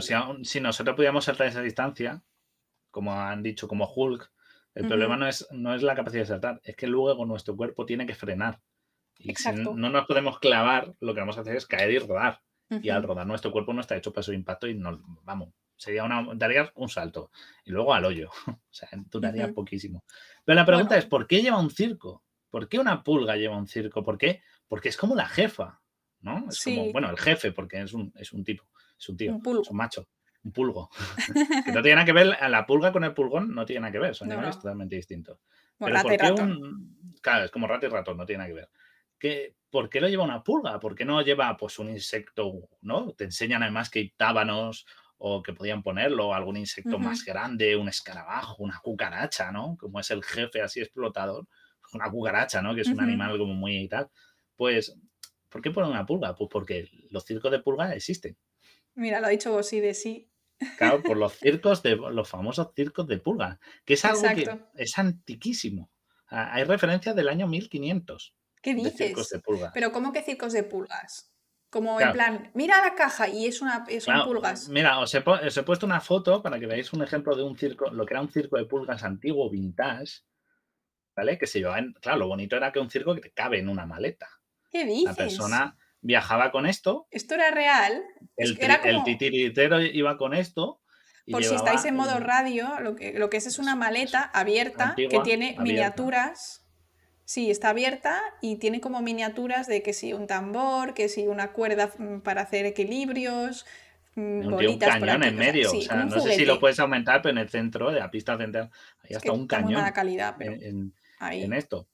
Eh, es un circo de tres pistas ahí con, pues, para poner tus. Mira, mira, mira, el mini cañón ahí que tiene, ¿eh? para meter esto. Pues esto se lleva en una maleta y había alguien que se ponía en medio de la calle bueno, en este caso, eh, porque esta maleta es más moderna, ¿no? Pero en su antigüedad, pues lo abría la caja, el cofre, el arcón o la maleta y decía, oh, circo de pulgas, pasen y vean, no sé qué. Y la gente iba hasta el teatro a ver esto. al teatro, pues si no ves nada, está pequeño. Claro, claro. O sea, y, es algo muy antiguo, porque era un espectáculo pues, que decían que tenían amaestrados a estos diminutos insectos y que hacían de todo, hacían tirabuzones, bueno, eh, todo, todo lo que hay en un circo. no Equilibrio, lo ves, no lo ves. ¿Qué pasaba? ¿Es verdad que se puede entrenar a las pulgas a hacer? Pues no, obviamente. Eh, obviamente no se, pueden, no se pueden entrenar las pulgas, no se les puede enseñar a hacer esto porque, porque mira, me, me ha puesto me ha pasado font una cosa, ahora, ahora paso el vídeo, un momento, que lo tengo aquí en un lado. Pero es eso, la gente decía, ay, sí, sí, se ve tal. Y en verdad es que esto... Mm, no había pulgas. No había, nada, era mentira. Y peor que la era Mentira. Sí que es verdad que luego los ilusionistas, cuando en el siglo XX se puso un poco más de moda los trucos de magia y los trucos visuales y esto, sí que es verdad que intentaron eh, darle un poco de más mm, verosimilitud a esto pero las pulgas no se pueden entrenar. O sea, tú no puedes enseñar, no hay insectos, se puede. Mm, Puedes tenerlas ahí, pero no para que hagan lo que tú quieras. Comportamiento, a lo mejor, pues como lo de que las hormigas vayan en línea, ¿no? Que en la peli, por ejemplo, se vuelven locos porque cae una hoja.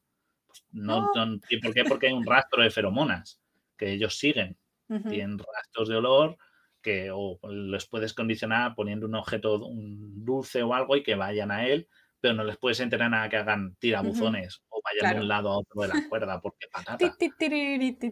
y menos a una pulgas.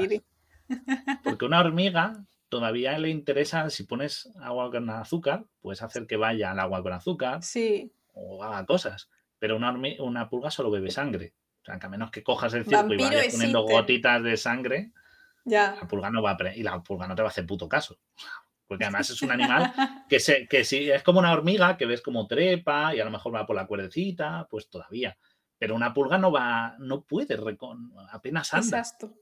O sea que encima, pues era todo mentira. Era todo absoluta, absoluta mentira, ¿vale? Eh, tengo aquí un, vídeo que, fíjate que... que en el chat. Eh, espera, espera, espera.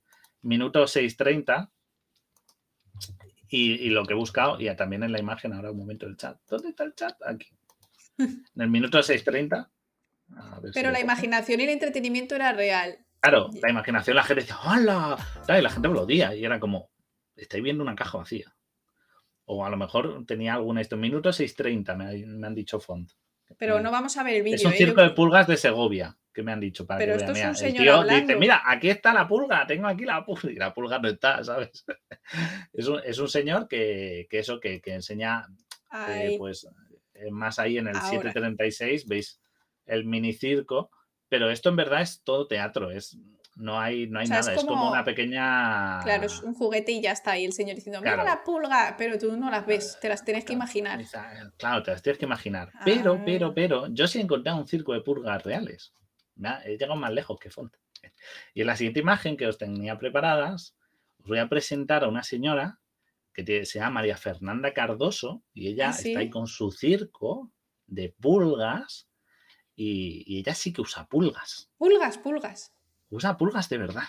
Es más, la siguiente foto para que veáis, que no os estoy engañando, tengo la maravillosa pulga Fernanda la equilibrista. Ahí la veis, sosteniendo un palito, cruzando, jugándose la vida frente al vacío. Qué mientras locura, ¿no? camina por la cuerda floja, son su, manteniendo el equilibrio con su palo. Pues esa es, ahí lo veis. ¿Cómo lo palo. ¿Qué os parece? Que Esta sí Yo que tiro ya la mesa, ya está, yo lo he visto todo. Nos dice Orfan, dice, algunos circos de pulgas llegaban a tener hilos falsos con movimientos para crear falsa ilusión. Exacto. En este caso, lo que hace ella es, es ella es una artista, es, hace escultura, por decirlo así. Y lo que hace es crear pequeños dioramas con pulgas de verdad muertas y las tiene pues en posiciones que tal. Es más, fijaos en la siguiente, en la siguiente imagen, que lo- para que veáis que aquí se investiga, hay un dinero en I más D en este programa. Pero tienen a una Es- pulga muerta clavada con un palo. Con un- es, la tiene, no, no, la tiene enrollada al cuello. Bueno, al, Pero es con un cobre es el del cuello. hilo, ¿no? Es un, exacto, es un pequeño hilo. Y ahí, pues, por ejemplo, de cómo tienen una pulga, cómo la sujetan, pues esto sería, para que lo veáis bien de cerca. Fijaos el tamaño de una uña Madre mía. y cómo es la pulga. O sea, obviamente los Es circos muy de pulga chiquita si nunca estás en modo han radio. existido. Es muy chiquita, o sea, es como pues una, una quinta parte de tu uña, del ancho de tu uña, la pulga.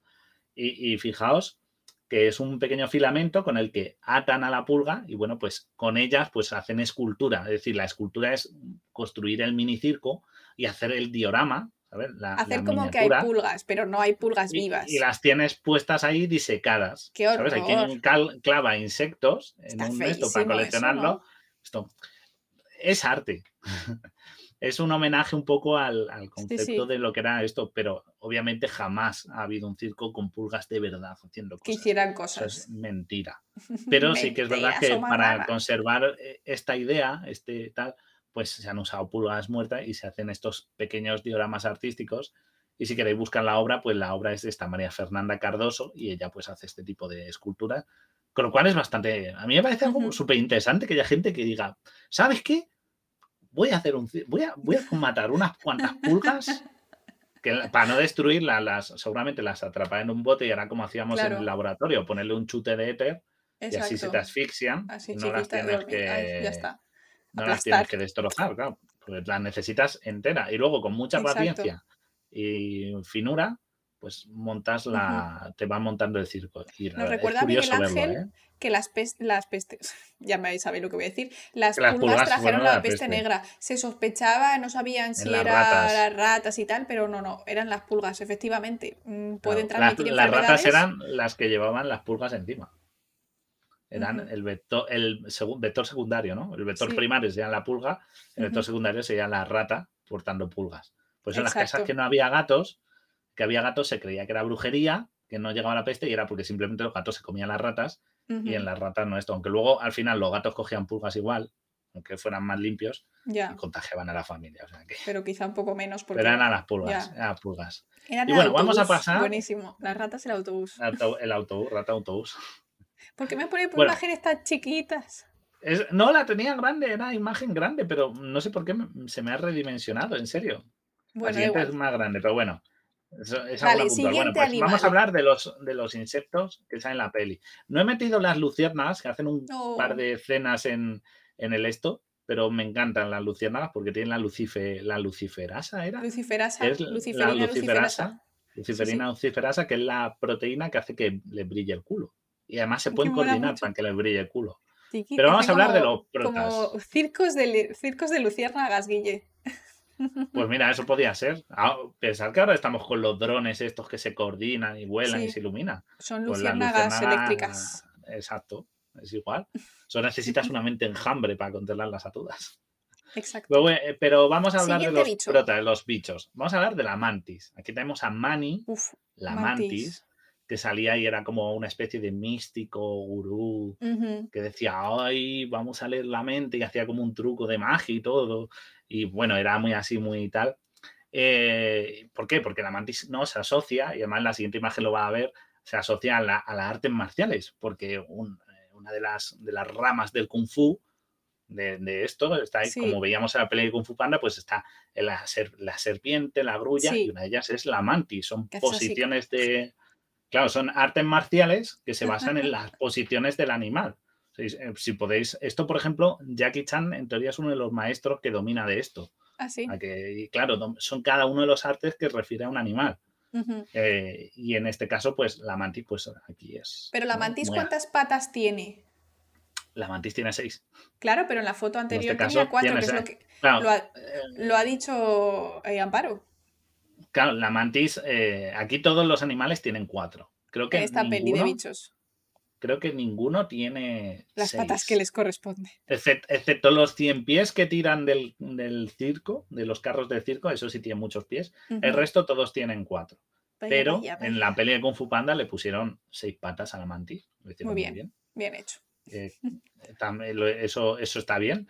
Y bueno, pero siempre se asocia a eso, ¿no? Como a un animal pues, muy místico, ¿no? Y además como mantis religiosa, ¿no? Pero de cerca solo, también. Solo viene, la mantis religiosa viene porque está así, porque en vez de estar así, está así. Más se la suele, otro nombre que tiene la mantis religiosa es la Santa Teresa, se la llama. Ah, porque va como, como una, ¿no? Va como una, monjita, monjita o algo así. Y, como cuando ponían así las manos, como tipo geisha también, a lo mejor, ¿no? es un poco... Claro, claro, tipo así, ¿no? Es como, pues, pero, pero, eso es una tontería, porque en España hay varias especies de mantis autóctonas. Ah, para que veáis, una de las que tenemos aquí en España son bastante comunes. No son venenosas, que no sé si en alguna vez alguien de pequeño os han dicho, cuidado con las mantis, que son, que son venenosas. Como la que tengo en la imagen siguiente, y vais a ver, y vais a ver que dónde tiene el veneno. Tiene. ¿Las patas? O sea, su clave son las patas con las que atrapa a la presa. O sea, no la golpea. Esto de que siempre salen las pelis que pegan como un golpe de guadaña, así, un barrido, eso no lo hacen. Lo que hacen es que, como tiene esa, esa, manera de flexionar, atrapan a la presa y luego se la llevan a la boca y ya la mastican. unas mandíbulas muy potentes. Y esta sería una Díselo de las a los machos si las mandíbulas son potentes. Ya ves, pero es que, pero el de bicho será listo, chaval. ¿Por qué? porque se casa con una mariposa. Ah. Así puedes repetir. Ah, amigo, qué listo. Así puedes repetir. Así puedes repetir. ¿Vale? Porque si digo otra cosa, nos, nos banean de Twitch, así que vamos a dejarlo así, que queda muy elegante. ¿Sabes? Así que dijo, mm, yo me caso con una mariposa y lo vamos viendo. Exacto. Que quiero tener la cabeza sobre, sobre los hombros, ¿sabes? Exacto, no quiero que me la arranquen hay que decir una cosa, las mantis también se comen saltamontes. Así que en esta peli, a lo mejor el tío este se podría haber puesto rollo arte marcial ahí a descabezar saltamontes, arrancarle la tripa a bocados, ¿te imaginas? El trauma infantil, ahí los niños. Nos preguntan. Menos mal que no lo han hecho, porque yo creo que si nos hubiéramos Con la música de Doom, ¿sabes? Con la música de Doom arrancándole el corazón a los Ya tuvimos suficiente con, con, Bambi como para encima esto. ¿eh? Nos preguntan eh, la razón biológica por la que ocurre esto, por qué las hembras eh, se comen a los machos durante la cópula. pasa lo mismo, como luego hay un personaje que es la viuda negra, es por la misma razón. Es porque el tema, como nos ha dicho. El tema. El, tema. ¿eh? Estamos aquí dos rombos. Eh, como, como cansa mucho, Pues, y las mantis no se echan un cigarro después, pues les entra hambre. Entonces, eh, digamos que para asegurar que la puesta de huevos, porque esto no, las mantis no se quedan embarazadas. Entonces, lo que hace es fertilizar los huevos y ponerlos. Para que la puesta de huevos sea efectiva y tenga un aporte nutricional, lo que hacen es comerse al otro con la viuda negra te ahorras, Claro, te ahorras buscar comida en otro lado. Claro, porque estás débil y tienes que realizar una apuesta, que es lo más importante en tu vida. Entonces, ¿qué haces? Te comes al otro. O sea, el macho se deja comer. Es muy raro que el macho se escape. Por lo menos en las mantis. En las viudas negras hay muchos machos que se escapan, son listos. Esos salen por patas, que... pero en las mantis suele haber una mayor tasa de depredación de la hembra al macho y, es eso, para obtener alimento rápido, instantáneo. Qué curioso. Porque imagínate, tienes una puesta de huevos, tienes algo muy valioso y te tienes que buscar moverte, o sea, exponerte a una zona de que haya otro depredador, como un pájaro y se te coma, o cazar, que consume más energía. Exacto, que no estás No todas las cazas son productivas 100%, o sea que, claro, que haces comida instantánea te comes al macho y a correr. Ya tengo energía, no me tengo que poner, pongo los huevos. Y esto es curioso porque evolutivamente es raro pensar que se haya seleccionado un comportamiento que provoque la muerte del macho, pero en realidad ese comportamiento lo que hace es provocar que ese macho sea el que se reproduzca, ¿no? Entonces que se deje comer, no que no luche contra ello, asegura que su descendencia pues va a sobrevivir. Entonces es como eh, la evolución te da ahí una de cal y una de arena. Un poco raro. Eh, es un poco como lo de los, los las truchas cuando, cuando suben el río y tal, que después de tal se mueren, porque es un esfuerzo enorme y tal. Pues esto es algo parecido, lo que pasa es que si la hembra sobrevive, puede poner, hacer otra apuesta en un futuro. Claro. Porque las puestas no las matan. Entonces, claro, pueden servir. Como veis, son distintas maneras, porque la mantis se reproduce el macho una vez, pero por ejemplo, si hablamos de un ciervo que tiene muchas ciervas, se reproduce muchas. Veis que los mecanismos evolutivos de adaptación y de descendencia son muy variados. O sea que mm, en este caso, pues lo, es por esa razón, patea alimentos rápido. Sabes que a lo mejor te vas tú y eres una mantis y te presentas con un Whopper, pues la cosa acaba mejor para ti, ¿sabes? Pero. Claro, es lo que dicen por aquí, que quizá hay algunas especies que sí que ofrecen comida mientras la copulación, eh, mientras la copula. Exacto, eso tendría sentido, pero bueno, al final. Al final, si la, la hembra dice que nanay. pues es Nanai. Se te acabó la cabeza y tiramos para adelante. Y tú ya... No me, acuerdo, no me acuerdo, no sé qué especie, lo estoy pensando a ver si esto, pero, pero Just Mantis Eat, me gusta eso. Pero no sé, no sé si esto, sé que hay algunos animales que sí que presentan alimento a las hembras, pero para el emparejamiento. Claro, antes. Pero antes, pero no durante. Durante a lo mejor hay alguna, pero ahora mismo no. Claro, o sea, no, no, somos expertos. No, no, no, no es demasiado para... Pero bueno, eh, interesante. Em, el mani, pues el listo y dice, ¿con quién me caso? Con una mariposa que come poco, no me va a, no me va a descabezar a la mañana siguiente, tranquilo, gente. Todo bien. Matrimonio, prefiero un matrimonio largo. Aquí lo eh, tienes. Ahí están, ahí están los dos. Que me hace gracia porque ella es una mariposa, pero tiene antenas como de polilla. Tiene las antenas estas ah. como, eh, ¿sabes? Estas mm, como en espiga. Sí, me hace mucha, mucha gracia, pero es una, en teoría es una mariposa. Aunque bueno. Sí que tiene nariz de mariposa, sí, sí. Sí, tiene la lengua. O sea, lo que es la nariz para ella es, la lengua, de la mariposa. Que la tengo en imagen para que la veáis. Eh, porque esta mariposa, aunque es un personaje súper plano, que tiene como dos frases y media, porque no habla más, tiene una cosa muy bonita, es el color azul, que siempre lo hablamos, ¿verdad? Nuestro color favorito en el mundo animal. Eh, tenemos un programa que se llama El Falso Azul y que hablamos de la coloración estructural, porque el azul en los animales, no en las plantas, en los animales no proviene de un pigmento. Es una cosa óptica rara que hacen con nuestros ojos, juegan con nosotros para que creamos que eso es azul. Así que echarle también un ojito a ese, a ese programa que está muy guay. Me hace, me hace, gracia, me dice Ran, dice, un poco en plan, hola guapa, te he traído una hamburguesa, frujimos. no, no, esto tenía que ser, tenía que ser eh, en el acto, como nos has dicho antes, así que sería como casi en, al final. En, plena acción o casi al final, pues está en el, en el frenesí absoluto y dices, ¿te apetece un, un chiburger? Así en plan. es que sea lo más cortarrollo del mundo. Se empieza a poner ya agresiva en plan, ¡ah, qué hambre! Toma, toma, toma. Le sacas una, bolsa de doritos, ¿sabes? De debajo de la cama o algo así. ¡Toma! ¡Doritos! Aquí tengo mi cofre de snacks. ¿Sabes? Se llama, es perpéntico, ¿eh?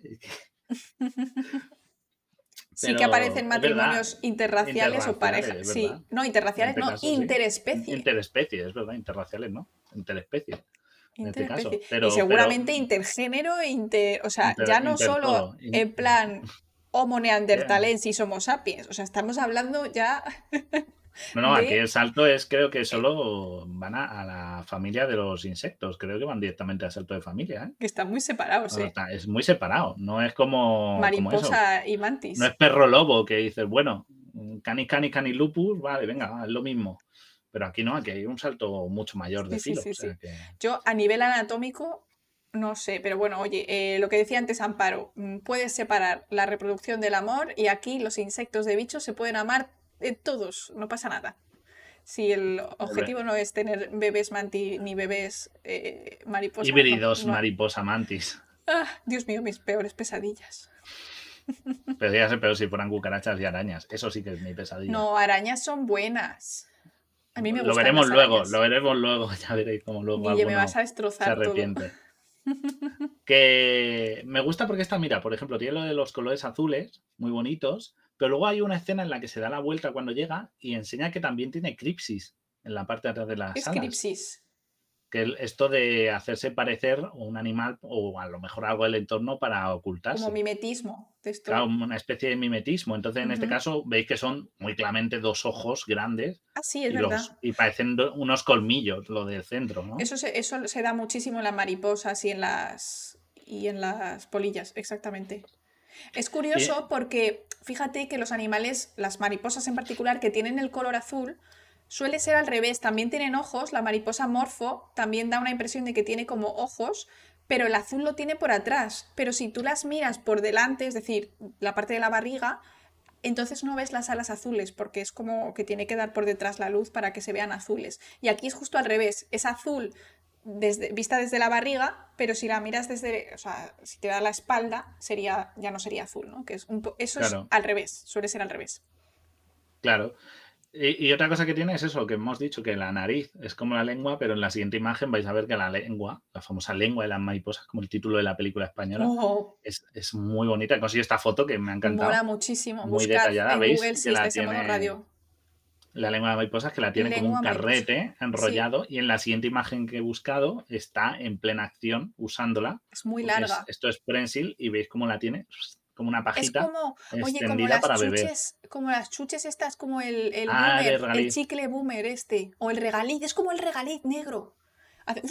Y lo puedes estirar. Claro, es, es como eh, en la anterior sí que es verdad que parece regaliz negro, o sea que Sí, perfecto. sí, sí. Pero tú, lo, tú lo ves ahí, y extensible. Y lo usan para, para beber néctar, sobre todo, y polen y Claro. estas cosas. Ujú. Aunque hay mariposas, que me dijo mi amigo Vero, que son carnívoras, pero no depredadoras. O sea, no porque tenga esto, sino que les gusta estar ahí como, como alimentándose de restos de carne y carne en descomposición. Es curioso, ¿eh?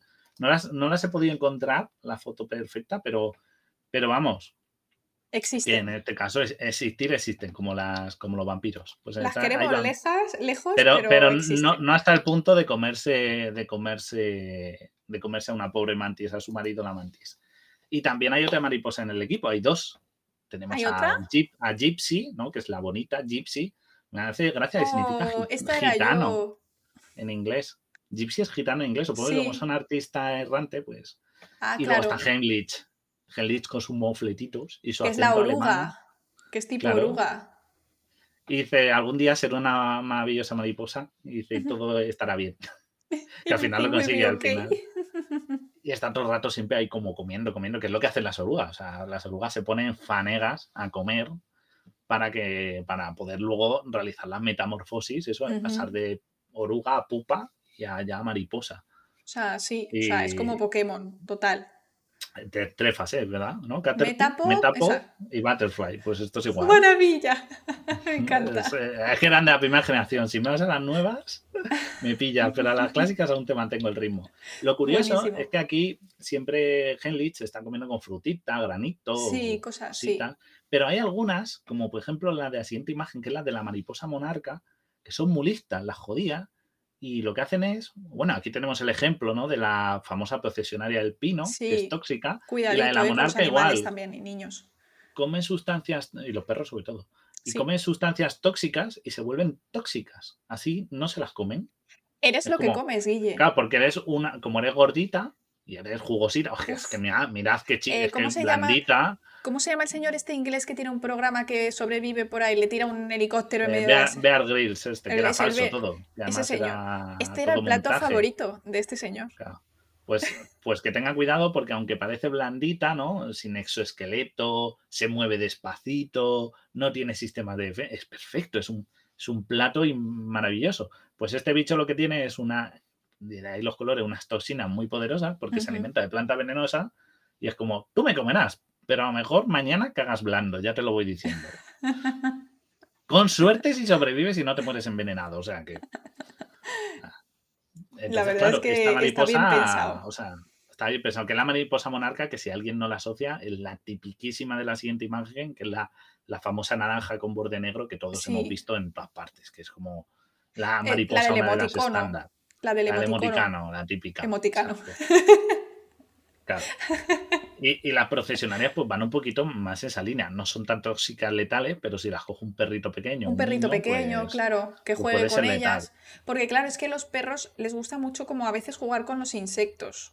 O sea, pues como que los muerden, los escupen, tal. Y entonces, claro, si son chiquititos, se pueden infectar. Y de hecho, Guille, yo tengo un trauma extremo con las orugas procesionarias porque recuerdo cuando yo era muy pequeñita, yo estaba en primaria, no sé cuántos años, ¿vale? Pero yo era muy pequeñita y además recuerdo el abrigo que tenía, era un abrigo tipo de plumas, un plumífero, con capucha, era rojo mi abrigo. Íbamos a ir a una excursión en el cole y la profesora decidió que nos iba a meter miedo y dijo que había que tener muchísimo cuidado porque había era la época de procesionarias y íbamos a ir pues a una parte del bosque con pinos que ya sabéis pues que viven ahí, se hacen los nidos ahí y caen, a veces se tiran, caen, ¿vale? Se llama procesionaria del pino, la está en el nombre. Exacto. Bueno, el caso es que ella nos contó que la semana anterior su padre había ido de caza, ya ves tú, de caza, y yo digo, bueno, vale. Y le habían atacado y que había despertado con, bueno, había llegado a casa con toda la espalda llena de heridas porque se le habían colado entre medias del, eh, de la camiseta y la piel, ¿vale? Eh, Guille, el trauma que yo tengo con eso, o sea, esa excursión fue pánico, pánico para mí. O sea, yo no hacía frío, pero yo me puse el plumífero entero con la capucha, me lo cerré así. Eh, Seguro que había alguien con un boli así haciendo cosquillas o con una ramita. La sacó a uno y la hacías por el cuello. Ay, Dios mío, me haces eso y me muero, eh, me muero en ese momento, total. Aquí, aquí cerca de mi, de mi casa hay un parque y de vez en cuando veo las filitas de procesiones. Es que se llaman procesionarias porque van de procesión y se las ve ahí. Esto que luego esas son que dice, pero claro, esa es la oruga, ¿en qué se convierte? Pues siempre tenemos la oruga, pero pensad que eso luego muta. Pues generalmente la procesionaria se transforma en, una polilla. Típicas polillas que se te venden por la noche. Que sí, que son gordotas así. En verano y tal. Pues esas suelen ser procesionarias del pino transformadas. ¿Vale? Son así de color pardo y tal. O sea que mm, si os preguntáis cómo es la forma final de una procesionaria, pues eso y es más inofensiva porque el objetivo es que puedan desarrollar la madurez sexual. Las adultas a lo mejor no necesitan ser venenosas. Claro. Pero dice, un amigo le daba con el mechero y arden como una mecha, sí, porque los pelitos, eh, esto parece que es el capullo, eh, que eso sufren un montón. Aunque no tengan muchos nervios, eh, sufren. Aunque Marcos nervioso. Pero bueno, funciona. Y pasamos al siguiente. ¿Quién es el siguiente? Siguiente pues, bicho. los tres, como esto, ha estado, hemos visto a Slim. Este tiene, más, tiene más extremidades. Es verdad, este sí que tenía. Este sí que tenía seis. Sí que tenía seis. Y es un bicho palo. se llamaba Slim. Qué gracioso porque es delgadito. Slim es delgado en inglés. Delgadito, ella Venga, eh, tus Qué listo. Madre mía. Laura, tremendo cumbión. Luego dices que yo, pero qué peor. Chistes malos el cumbión de Laura. Quiero ahí una, una Laura baneada, baneada. O sea, eso hay que votarlo. ¿Qué preferís? ¿Chistes malos o el cumbión de Laura? No, no, por Dios. No vuelvo a hacerlo. Pues, pues estos delgados bichos, eh, que es muy frágil y hacen todo el rato chistes de que, ay, se ha quedado entre las ramas, no lo distingo. Y es porque es su objetivo, que nadie le distinga entre las ramas. O sea, Exacto. me ha encontrado una foto de uno maravilloso, que es, lo veis y dices, no lo distingo. Es que es imposible distinguirlo. Está el siguiente, la siguiente foto. Y es que es un bicho palo perfecto. Es un palo, un palo, un palo que no se ve nada. Estos bichos son fásmidos, que me dijo Verodí fásmido, que es importante, son fásmidos, ¿vale? El grupo de los fásmidos y son primos de los bichos hoja y bichos corteza. Pues no solo hay bichos palo.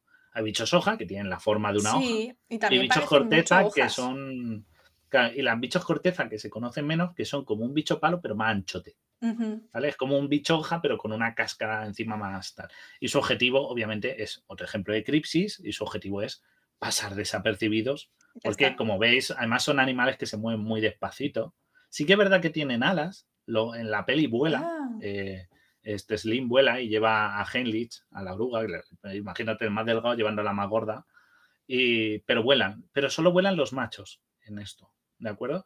Y, y, las alas a veces son muy exageradas porque cuando se abren, eso no encontré una foto buena, pero cuando se abren es como un abanico, se abren como muy hacia adelante y lo usan a veces incluso para impresionar a un depredador. Cuando se acerca ah, mucho, en plan, mira, ya me has para dar un susto. Sí, sí, sí. Sí, o para espantar, porque claro, tú ves una rama y de repente flop se abre, te vas corriendo. susto y aprovechan a salir volando o a escapar. Pero bueno, es uno de los animales, eh, son muy inteligentes. Es más, en la peli él es como el más inteligente de todos, ¿no? Es ¿Ah, como muy, así va como muy de intelectual siempre, así que eso. Y otra cosa curiosa que tienen es que se pueden reproducir asexualmente. ¿Ah, sí? Por partenogénesis. Por partenogénesis. Eh, es más, en algunas especies no ha identificado machos. Se sabe que deben existir porque tienen órganos sexuales las hembras, pero no hay machos y no son hermafroditas, pero hay tan poquitos que no se sabe si hay machos. La partenogénesis se suele dar en general cuando hay periodos de vacas flacas, por decirlo de alguna manera. de vacas flacas de tema. De tema de comida y al haber menos comida, pues obviamente hay menos machos, también hay menos hembras y dices, pues mira, eh, me reproduzco así yo, porque claro, yo me voy a morir porque yo tengo unos años que puedo estar, entonces hago partenogénesis, es decir, como hembra, doy lugar a hembras, pero con mi misma, o sea, a partir de mis propias células, ¿no? No son clones clones, pero son casi clones, ¿no? Y entonces esto tampoco lo puedes hacer mucho porque llega un momento que pues puedes dar lugar a, ¿no? pues lo mismo como si te cualquier factor ambiental, claro. Claro, a cualquier factor ambiental y aún así cualquier al haber poca variabilidad genética, cualquier factor ambiental te condiciona muchísimo al entorno. Entonces puedes terminar a toda a todo un grupo porque ninguno puede adaptárselo bastante rápido. O sea que con la variabilidad genética de reproducción sexual sí que tienes esa, esa, esa alternancia, ¿no? Esa posibilidad de, de distintos genotipos en tu población. O sea, en realidad el precio que hemos pagado por, o sea, nos morimos porque somos seres mortales, nos reproducimos, pero gracias a la reproducción hemos conseguido tener variabilidad genética, pero en cambio pues nos morimos. Una bacteria es casi siempre pues lo mismo, es un clon de la bacteria anterior, pero claro, no cambian así, o sea, no pueden como mezclar distintos colores de ojos como nosotros, que es mucho más guay. Por cierto, que lo he leído antes y no he contestado a Orfan, ha dicho que la procesionaria de los pelos como protección igual que las tarántulas. Ojo, no todos los pelos en los artrópodos son de protección.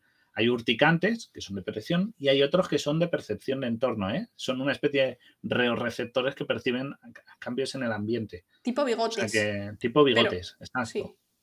depende de una tarántula, tiene otras cosas para defenderse más que esto. Es más, tú te pones una tarántula en la mano y la mano no te salen granitos ni te pica, que no? O sea, yo no me he puesto una ni me la voy a poner en la vida. Habrá especies y especies, a lo mejor algunas pero, sí que. Pero tú te pones una tarántula y lo ves que se la están pasando por la mano y luego no le salen granitos. Si fueran urticantes, luego acabarían con las manos hinchadas. Porque esos pelos no son urticantes, son para percibir su entorno, son receptores. Mm. Así que no todos los pelos son para lo mismo esa frase, luego la sacarán de contexto siempre. Es que, yo mismo me lo hago, ¿eh? tú te lo guisas, tú te lo comes. Yo me lo guiso y yo me lo como, exactamente, es culpa mía. Que no, te preocupes, que tenemos un público que nunca nos hace clips ni nos hace nada, o sea, nos respetan un montón, no te preocupes. Pues, pues, son los mejores, esta gente no puede ser mejor.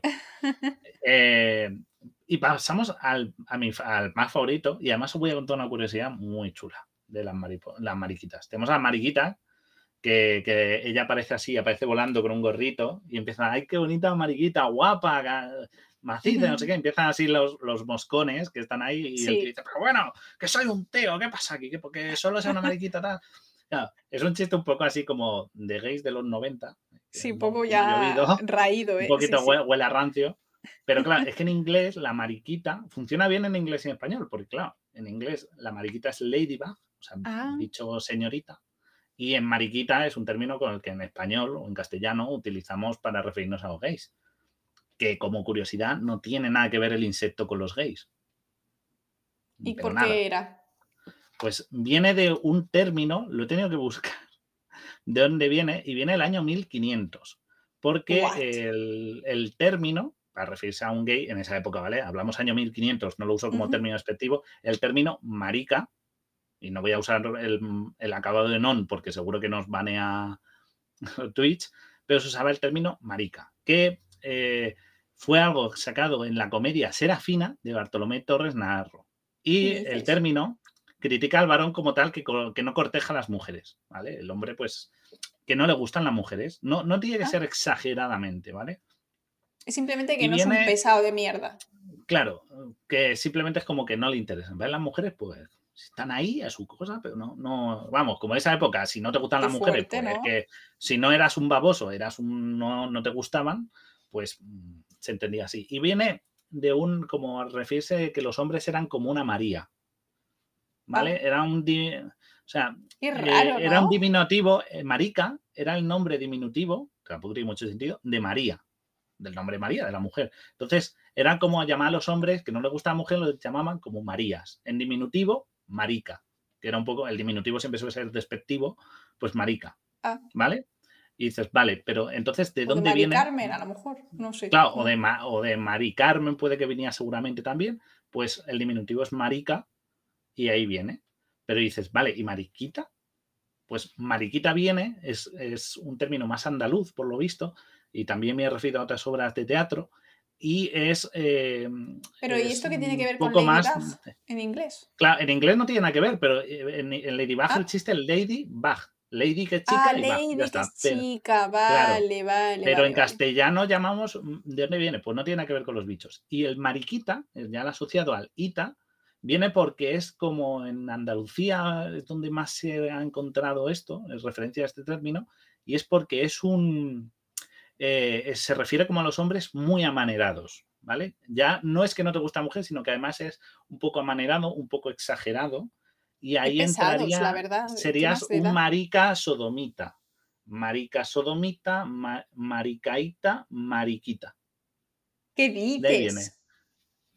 Mira, la gente ya no. Es que yo creo que para insultar la gente es como ya no sé qué decirte. Claro, para que veáis el término. Qué rebuscamiento horroroso. Me encanta esta. Esto ha habido eh, pasos. El lenguaje evoluciona, ¿no? Como con los animales, la evolución. O sea, que no tiene nada que ver el insecto, el pobre insecto, que además, por cierto, como curiosidad, la proporción de machos y hembras en, cualquier especie de las 6.000 que existen mariquitas es uno a uno, o sea, hay tantos machos como hembras, no es como en otras que hay un macho y muchas hembras, sino que aquí es... Ah, al revés, una hembra y muchos machos. Una hembra y muchos machos. Aquí hay mucha paridad en eso. Anda, y, curioso. Y, es eso, viene de, del Marí María Mari Carmen, resumida marica, para referirse a que eres una mujer y luego sodomita. para que veáis, es curioso, yo me ¿eh? quedé, lo busqué, lo busqué por curiosidad, lo busqué porque dije, si no tiene que ver con el bicho, ¿de dónde leche viene? Porque yo sé que no tiene nada que ver con el bicho, porque mm, el bicho no hace nada que te haga pensar esto. Y del inglés no viene. Ya. Entonces. Mm, claro, pero es que en realidad. porque en inglés no se llama a los gays ladybug. No, es un insulto. Es solo por lady. O sea, en inglés es por el lady, pero la traducción a español no han podido decir bichita, porque, claro. Y luego se empezó a popularizar con el siglo de oro. Ahí ya, claro, pues, pero este chiste, o sea, este chiste, bueno, el chiste de la época eh, rancio, eh, ya sabemos, solo ha funcionado en español y en inglés, porque yo creo que esto obviamente no funciona ni en francés, ni dependiendo de cómo se llame el animal. Eh, ¿no? ¿no? sé cómo se llama en. claro. Aquí funciona porque casualmente, el, curiosamente, el mismo nombre del animal se asocia a, ¿no? a, esta, a, los gays. Pero, claro, y en Ladybug, pero si te vas a lo mejor a Noruega, este chiste no pega. Claro, sí que es verdad que, el bicho sale maquillado y vale, va un poco como haciendo de chica y le han puesto hasta una hasta un lunar en la cara. Sí, pero no tiene nada. En, otros idiomas yo creo que suena, queda un chiste un poco más, más forzado. ¿Pero por qué relacionan este insecto con algo femenino? No sé. Por los colores, supongo que por los colores y los puntos eh, que tiene, ¿no? Son, es un animal comparado con otros muy bonito, muy llamativo. No sé, supongo que por eso. Ah. Pero, mm, pero, pero es un poco como sacado de la manga, ¿no? O sea, no tiene nada en particular de. No, no tiene nada. Además, todo el mundo se mete con que, ay, la mariquita que ha feminado, que no sé qué. La, eh, la mariquita es un bicho que tiene una mala leche que agarrados como un día se cuadren. Porque pero son muy buenas. Se comen. Si tenéis son muy buenas, pero son unos depredadores voraces, son el predator de la naturaleza. O sea, en su vida, que es un, apenas de un año, en un año, estos bichos se comen 5.000 insectos de una sentada. Esto a lo largo de un año de vida que viven las mariquitas, se comen 5.000 bichos. O sea, son unos puñeteras máquinas de matar. O sea, se comen como bien dices, comen, comen pulgones, es, como su dieta favorita. También las hay más veganas, porque comen hongos, néctar, polen, ¿vale? Alternan. A los humanos no muerden, ¿no? A nosotros no. No, son totalmente inofensivas, no son tóxicas tampoco. O sea, curiosamente, ¿no? Pero son unas predadoras increíbles, les encanta comerse eh, su predicción, pues su predicción son como, vamos a ver ahora que encontré la, imagen ahí, la veis comiendo pulgones como una descosida. Sí, pero es que fuera de coña, si tenéis pulgones en alguna planta de casa que no hay manera de sacarlos, lo que hace la gente es que se compra mariquitas y las echa en la planta y se acabó, ya está, lo habéis solucionado. Fuera de coña, ¿eh? se, usan para bastante en bioremediación. Sí, sí, sí, sí, sí. ¿Qué, es eso? Dice. Ah, mira, nos dice en Sevilla, María Vicenta es mariquí. Mira, pues Maribiki, mira, pues Mariquí, Mariquí, ahí pues con eso Ita, pues igual, ya puede venir de ahí. Perdona, Redman, es que a veces no... No, no, no, no cuando estamos en el podcast, pues no siempre podemos leer el chat. no intento leerlo todo, lo siento. No, no, no nos da. No nos da todo, lo leemos por encima y ya está que esto. Vale, vale, vale. a, ver, que es lo que he encontrado, ¿eh? que a lo mejor hay algunas cosas más específicas que me he colado, pero, pero yo he, estado leyendo, me estuve leyendo y buscando y encontré eso, aunque de nuevo la raíz de las palabras yo no la encuentro, no está clara, ¿eh? no está totalmente definida, pero lo que es seguro es que no tiene nada que ver con el insecto. Eso sí, eso sí que es 100% seguro. Muy curioso esto, ¿no? Que, o sea, que hoy como que se, se asocia al insecto como si fuese unido, ¿no? Pero no tiene nada que ver. No, no, no tiene nada que ver. Se parece a las flamencas, me han dicho ahí. pues eso, se come pulgones y también se come, que hay una, en la, en la escena en la que él se pone a gritar, lloran unas larvas de mosca y la manda a la madre callar, ahí que las veis, pues también se come larvas de mosca. O sea, que y come cochinillas, por ejemplo, las cochinillas estas que dan, que se usan en colorante rojo, pues esas también se las come. O sea, que todo, esto se come toda clase de, de bicho. O sea, que, que vamos, que, es, una, es, una, es una máquina de matar. Es que yo lo ves como un animal muy pacífico, muy tal, muy que no hace gran cosa, pero luego, en verdad, este bicho se come, se come de todo lo que pilla. Pues y hablando de predadores, pues vamos a hablar de la, yo creo que la mayor depredadora de toda la peli, que es... Eh, no, mira, me gusta, dice, ¿se puede dar comida a sus cañones, a sus compañeros de circo? No, porque eso no son cochinillas. Luego lo veréis, ¿ves? Dice, dice, me gusta eso cuando se pone ahí a regañarles a los moscones. Dice, ser una ladybug es que soy una chica. Pues me gusta mucho el carácter que tiene. Pero, pero bueno, vamos a ver a la mayor depredadora. La viuda negra. Tiene ahí su forma de, ¿no? Como de reloj de arena rojito en el vientre. Y, y bueno, pues esto obviamente es una araña venenosísima que todos conocemos. Es que, vamos, no quiero saber yo nada de estas. A mí me gustan las ah. arañas, pero lo venenoso no. Yo lo que hay aquí, aquí todo muy bien. O sea, en mi casa hay arañitas, yo las cuido, las salvo y ya está. No, aquí no hay problema, pero otras cosas ya un poco más grandes ya veré. Las patiladas no tengo problemas, ¿eh? Las que a mí todas, a mí todas. por Dios. A mí todas. A ver, eh, Mira, nos dice el término despectivo. A ver, gente, ceteaos, que estáis con lo del término, que no soy filólogo, que si me he equivocado, me que lo he buscado en internet. lo he buscado y he intentado buscar historia y leerlo, pero que a lo mejor yo no soy andaluz, entonces a lo mejor en Andalucía tiene una, una explicación o esto. He encontrado que hay menciones. También es verdad que son cosas de hace 500 años. Ponte tú a buscar términos concretos perfectos y el origen. O sea, a veces, y sobre todo mm, términos más eh, populares, y hablamos de términos mm, populares que encima es un insulto. O sea, que mm, es como intentar buscar de dónde viene lo del gili. viene de otras cosas. ¿Vale? O sea, que si me equivoco en algo, lo siento, pero sí que es verdad que encontré referencias a eso. Pero no tiene Lo que es seguro, 100%, y eso lo encontré en todas partes, es que nada que ver con el insecto, ¿vale? ya está, eso era lo único que quería decir. ¿Vale? no soy venga, vamos a la, vamos a la, a la, arañita esta, a la viuda negra. Está diciendo por ahí Amparo, las arañas comen mosquitos, no las matéis. Si tenéis arañas en vuestra casa y tenéis problemas de mosquitos, dejadlas, porque algunos se cargarán. Esta, esta además es, es, venenosa. Bueno, todas las arañas son venenosas, pero cuando atrapan, o sea, por un lado inmovilizan, cuando cazan, pero eh, luego también inyectan los jugos digestivos para luego sorberse con pajita el interior de, ah. los, de los insectos. A ellas no, las, no son como otros, eh, como la mantis, que lo mastica. Ya. Esta lo sorbe por dentro. Te giran por dentro y luego... Te, qué, agradable, ¿no? Lo dejan esto. Muy simpática. En la peli tira muchas veces telaraña porque esta sí que pertenece a las tejedoras, no es como ¿Y las tira con el culo? Las tira con el culo. Aquí nunca la ves de donde. ¿La ves colgando alguna vez, creo?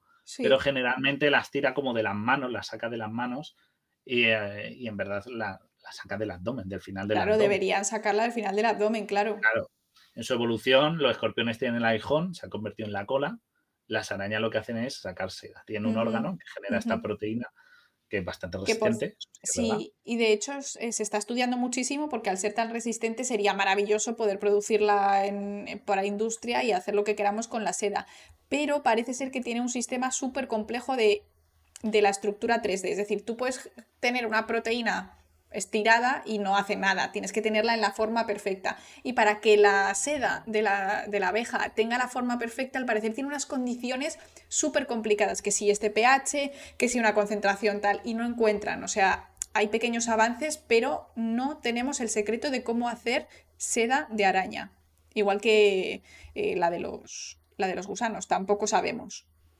Es muy fuerte. Me gusta porque Amparo habla de la abeja maya. A lo mejor un día tenemos que hacerle un programa a la abeja maya. No te digo yo que no, porque es verdad que en la abeja maya, además de la abeja y de Flick, que también se, llama Flick el, saltamontes, creo que sí. No, no, Flick no, Flip, con P, porque era como que daba una vuelta, ¿no? Eh, salían un montón de insectos, una araña, salían todo, hormigas. Un día a lo mejor le hacemos un programa algo más más patrio, ¿no? Aunque no era patria la producción, pero bueno, la abeja maya creo que es alemana, pero bueno. ¿Ah, sí? Creo que sí, que que lo dije en alemán. Bueno, es que maya sí que es un nombre que allí en Alemania sí que se usa, ¿eh? Así que bueno. No lo sé. Pero podemos hablar un día, un día. Si os gusta este, hacemos uno de la abeja maya. Y lo de viuda, que ya a veces en la peli, eh, Rosy, que se llama la, araña esta, dice, ay, como mi segundo marido o algo así. segundo marido. La viuda. Habla, está ligando con una, con, un, con una hormiga, le dice, ay, me recuerdas mucho a mi segundo marido o algo así. Verdad, lo de viuda, viuda no es 100% verídico, porque si tienen comida, no el macho se escapa. Es lo que has dicho antes, ¿no? Sí. Claro, como no son cazadoras, lo que, la diferencia es que estas, como tienen una red, pues a lo mejor han comido hace poco o tienen una presa que han cazado hace poco y tal. Y los machos a lo mejor pues dicen, pues, mm, mira, ahí tienen la cena. En plan, la cena claro. se piran y ya está. Y sobreviven. O sea, que no son viudas al 100% siempre. No se comen al, macho después de la cópula, siempre. Si tienen hambre, sí. Exacto. Si tienen hambre o no tienen presas que hayan podido cazar, sí.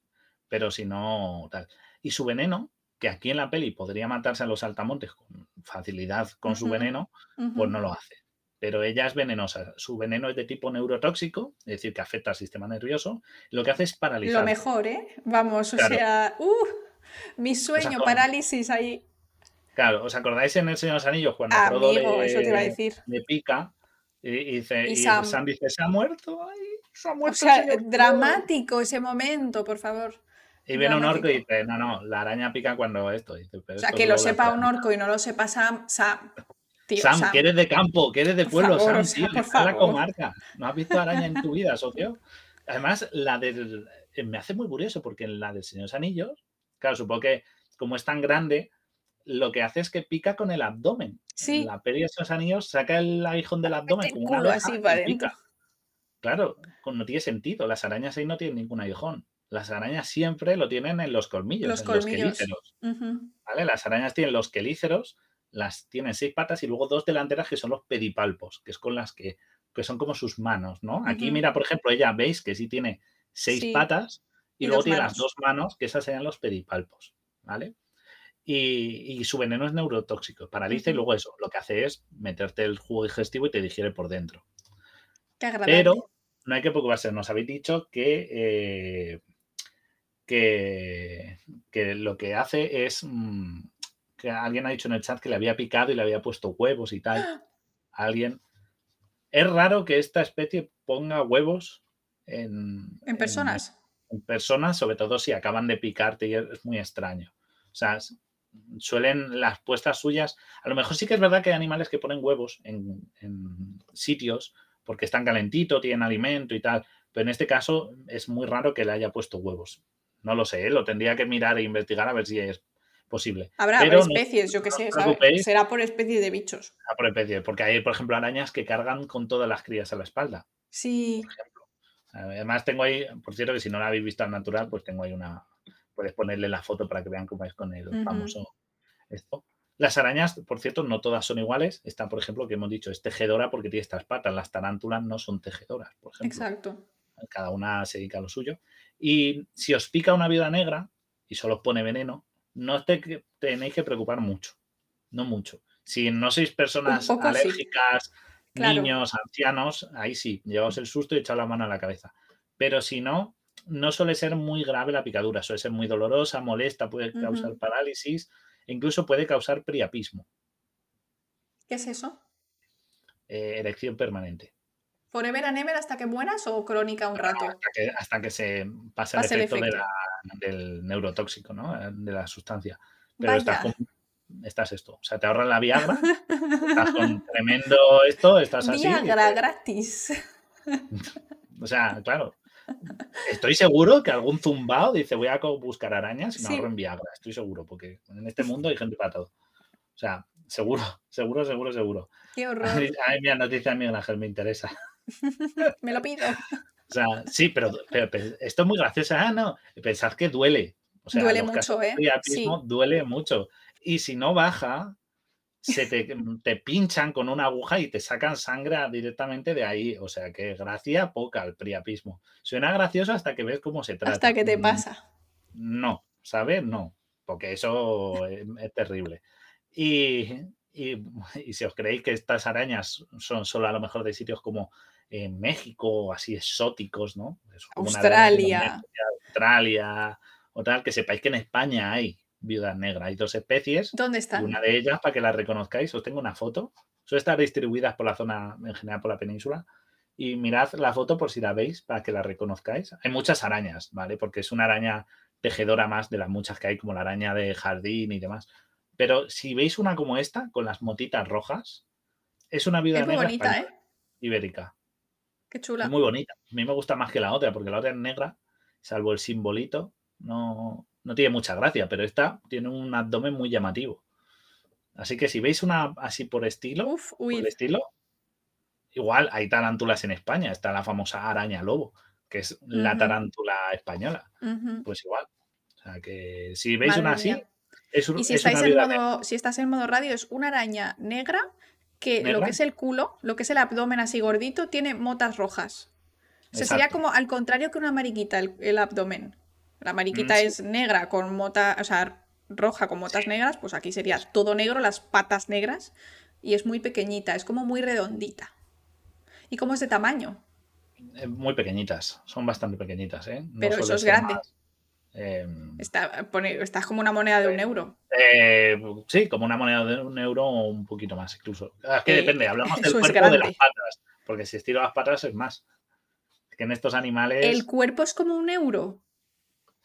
Eh, un poquito menos, creo.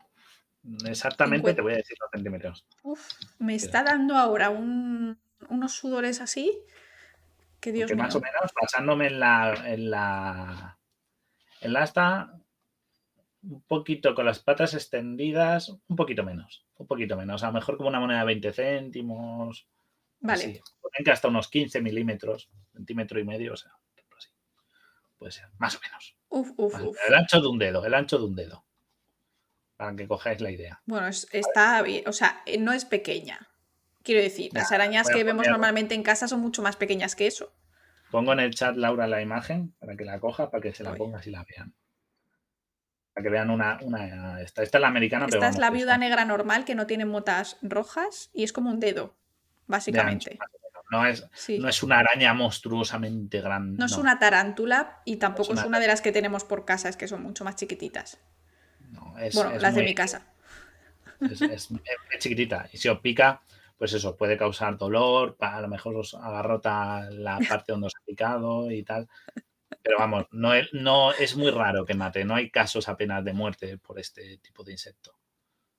Bueno, pues eh, preocuparse, pero tampoco mucho, o sea, que no te vas a morir. Puedes decir, hay tiempo para comer, hay tiempo para comer. Claro, pues exacto. Vosotros no molestéis al insecto. Está ahí a su bola, ella está con su telaraña, tú estás a lo tuyo. Ya está, cada uno a lo suyo. Y no picará. Estos animales no buscan a la gente para picarlo, ya tienen bastante problema en la vida. O sea que. Y bueno, vamos con el último insecto que he cogido. Dime, dime. Apúntate la araña errante brasileña para un programa de, arañas, porque nosotros no sabemos, o sea, no tenemos ni idea. Yo no puedo con la araña, ¿eh? yo lo llevo. A ver, araña errante brasileña. Ah, ya me he quedado sin dormir. Está, pero está chiquitita. no la enseñes. Si te has quedado sin dormir es por una razón. Vale, siguiente bicho.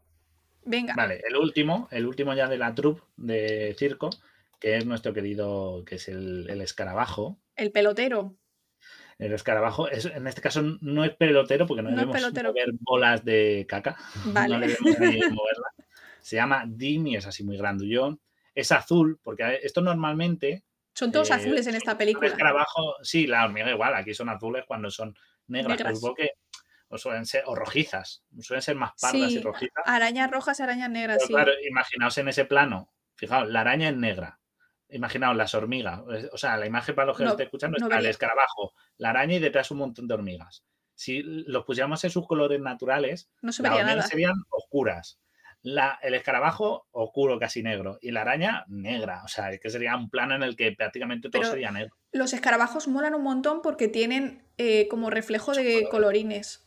O sea, ah, según les dé la luz, sí, el reflejo metálico del color estructural, no son azules, azules. Algunos sí los hay, ¿eh? Azules.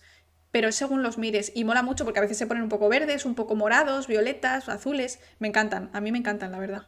Mirad, mira, la siguiente imagen te he puesto uno de estos, que es un ciervo, es un, no un ciervo volante, en este caso es un escarabajo rinoceronte, se llaman a estos escarabajos. Que tienen como el eh, cuerno. Exacto. En, España los puede ver, son como así de grandes, a lo mejor tienen como unos 4 o 5 centímetros, pueden llegar a medir, son bastante chulos. Y a veces en verano, si tenéis suerte, se suelen, como a veces con estos nuevos cambios climáticos, se mueren de calor algunos. Si tenéis suerte, podéis encontraros los secos, enteros, limpios. Si lo queréis, pues le metéis una agujita por lo que sería entre la cabeza y el abdomen, entre las alas y la cabeza, metéis una agujita y la ponéis en un corcho y lo tenéis y te va a aguantar un montón. Lo metéis luego para en tu insectario. Para tu insectario y podrías tenerlo ahí maravilloso. A que si os gusta coleccionarlo, pues es muy fácil. Una aguja pequeñita, lo claváis siempre entre la cabeza. Siempre hay que pinchar en, el abdomen. O sea, en el, perdón, en el abdomen, no, en el tórax. Entre este medias. que pinchar entre la cabeza y las alas, le metéis la aguja en vertical, abajo un corcho, un trocito por spam o lo que sea para sostenerlo y, lo tenéis Pero aguanta si, si, os lo encontráis muerto, por favor, no matéis. Por favor, no matéis. Esto no matéis. Eh, pero, claro, el de la peli es azul. Y claro, yo pensé, esto es como las hormigas, lo han hecho azul, pues como sí. para que se vea bonito, para que luzca, para que encaje, ¿no? Para que no sea todo ahí un pegote negro que te come media pantalla. Pero es que los hay. Es como un camión. este es, grandecito, sí. Pero yo he buscado uno y he encontrado uno que es azul, muy este, bonito. Este, claro, sí. Qué bonito, es. Es de la especie, eh, que, que es de, este de Surinam y es el Coprofaneus y Lancifer y es de Surinam, de Sudamérica. O sea, este ¿Come caca? este sí que es pelotero. Suelen ser, eh, suelen ser, eh, generalmente los escarabajos suelen ser muchos de ellos comedores de caca. Les, gusta bastante, porque además ellos cavan, estos, los rinocerontes en concreto, ese cuerno, no, aparte de para pelear entre los machos sí. y para defenderse, es que porque esto, estos bichos son un puñetero tanque en el reino animal, o sea, esto está blindadísimo. Pues lo que suelen hacer es cavar. Cavan con ese cuerno, oradan la tierra y hacen túneles. Y ahí luego ponen los huevos, meten eh, estiércol que encuentren, hacen, eh, lo meten en el nido y luego ponen los huevos para que cuando ah. eclosionen las larvas tengan comida. Comida de caca. Que estos viven bajo tierra, en teoría. ¿Vale? O tienen las guaridas, las, los nidos bajo tierra. Sí, sí, sí. Molan un montón, ¿eh? En realidad, a mí me encanta el color de estos bichos. En Alemania, donde yo vivía, los había igual, pero sin cuernos. O sea, no era eh, de cuernos, pero sí que tenía el mismo color. Y las mismas patitas, en el, ¿eh? En el zoo los hay y en Faunia, verdad que hay una parte con muchísimos insectos de muchas partes del mundo. Hay de estos y los podéis ver. O sea, que en Faunia, si queréis ir a verlos, los tienen, eso, en un insectario y está súper bien. Eso sí que la verdad es que vale muchísimo la pena ver. Es, lo que más me gustó. A mí también, es lo único en realidad, porque el resto me daban pena. O sea, mm, yo iba por ahí y digo, ay, pobrecito este animal aquí. Este... Pero la parte del insectiario que tenían también las mariposas, ¿te acuerdas? Tenían todas, eh, preciosas, qué maravilla. Y vais a encontrar casi todos estos que hemos hablado hoy. Están prácticamente todos ahí, los vais a encontrar. La viuda negra creo que tenían, y también mariposas, mantis, o sea que lo vais a ver todo si lo queréis ver de cerca ahí, además, lo bueno de los insectarios es que están muy extendidos, los insectos se ven muy, muy bien y os podéis ver bastante de cerca y en detalle. O sea que muy recomendable, muy recomendable. Y vamos con las últimas, porque me habéis dicho antes, claro, como la mariquita come cochinillas, si le entra un apretón de hambre, se come a este par de imbéciles, ¿no? A, este, a, Tuki Roll se llaman, eh, que son las dos cochinillas, que por cierto, ¿os habéis dado cuenta que en la peli hablaban como en un idioma muy extraño? Yo no me acuerdo de nada de eso. Que hablaban como jefe, no sé qué, y no tenían un. No hablaban como que hablaban haciendo ruiditos y a lo mejor repetían una palabra que oían ridículamente, como lo de despedido, se pone a gritar despedido y se puede repetir la misma palabra, pero parece que ellos hablan como en un idioma propio y que los otros los, los tratan. Y claro, yo pensé cuando vi la peli, esto es porque son típicos, los cogen como los insectos son americanos, ¿no? Sí. Pues sean como son como acróbatas, pues a lo mejor lo típico de son acróbatas de Europa del Este o algo así, y hablan otro ¿eh? idioma rusos o algo, y hablan otro idioma, y, lo único que hace es que repiten alguna palabra que oyen, y pues eso no les entiende un carajo. Bueno, eso podría cuadrar más o menos. Tiene, tiene sentido, ¿no? Claro, pero es que yo me he puesto a buscar esto y digo, estos no son cochinillas normales, son porque por el color, son cochinillas de la humedad como que os tengo ahí una foto para que veáis a qué me refiero, a que de lo que estoy hablando. Esto parece como el Pokémon. Claro. ¿Cómo, se llama? el trilobite, no, trilobite ah, no, el eh, otro. Ese está, es Kabuto, total. pero esto no, no tiene mucho que ver con Kabuto. Ya, ya, ya. Pero son cochinillas a humedad. Claro, la cosa es que yo dije, a lo mejor lo del idioma era, era por eso, pero yo me he puesto a mirar los filos de estos animales. Y es que eh, son oniscidios o, bichos bola, porque además hacen bola ellos. Ah, bicho bola? Claro, son bichos bola. El otro día vi Y eh, pertenecen al filo de los artrópodos, eso seguro, pero hay un subfilo que es el de los pero pertenecen a un subfilo, que es el de los crustáceos. Así que técnicamente Tuki Roll no son, no son insectos, son crustáceos. Por eso no entienden el idioma insecto, porque son a lo mejor les metes en Buscando a Nemo y se enteran. Porque Giro argumental. Pero aquí, mind blown, ¿eh? Os he volado la puta cabeza, ¿eh? no lo veían venir ninguno. Pues que claro, no son insectos, son crustáceos. Por eso no entienden lo que les hablan. Y parece que están a lo suyo, porque no son insectos. Eh, se han quedado, les ha petado la cabeza, ¿eh? Claro, por eso hablan tan raro, solo repiten una palabra y eh, podría ser por eso. O sea, estos animales son crustáceos. Son, son súper lejanos, no se entienden. Son muy lejanos, no son de insectos, no pertenecen al grupo de insectos.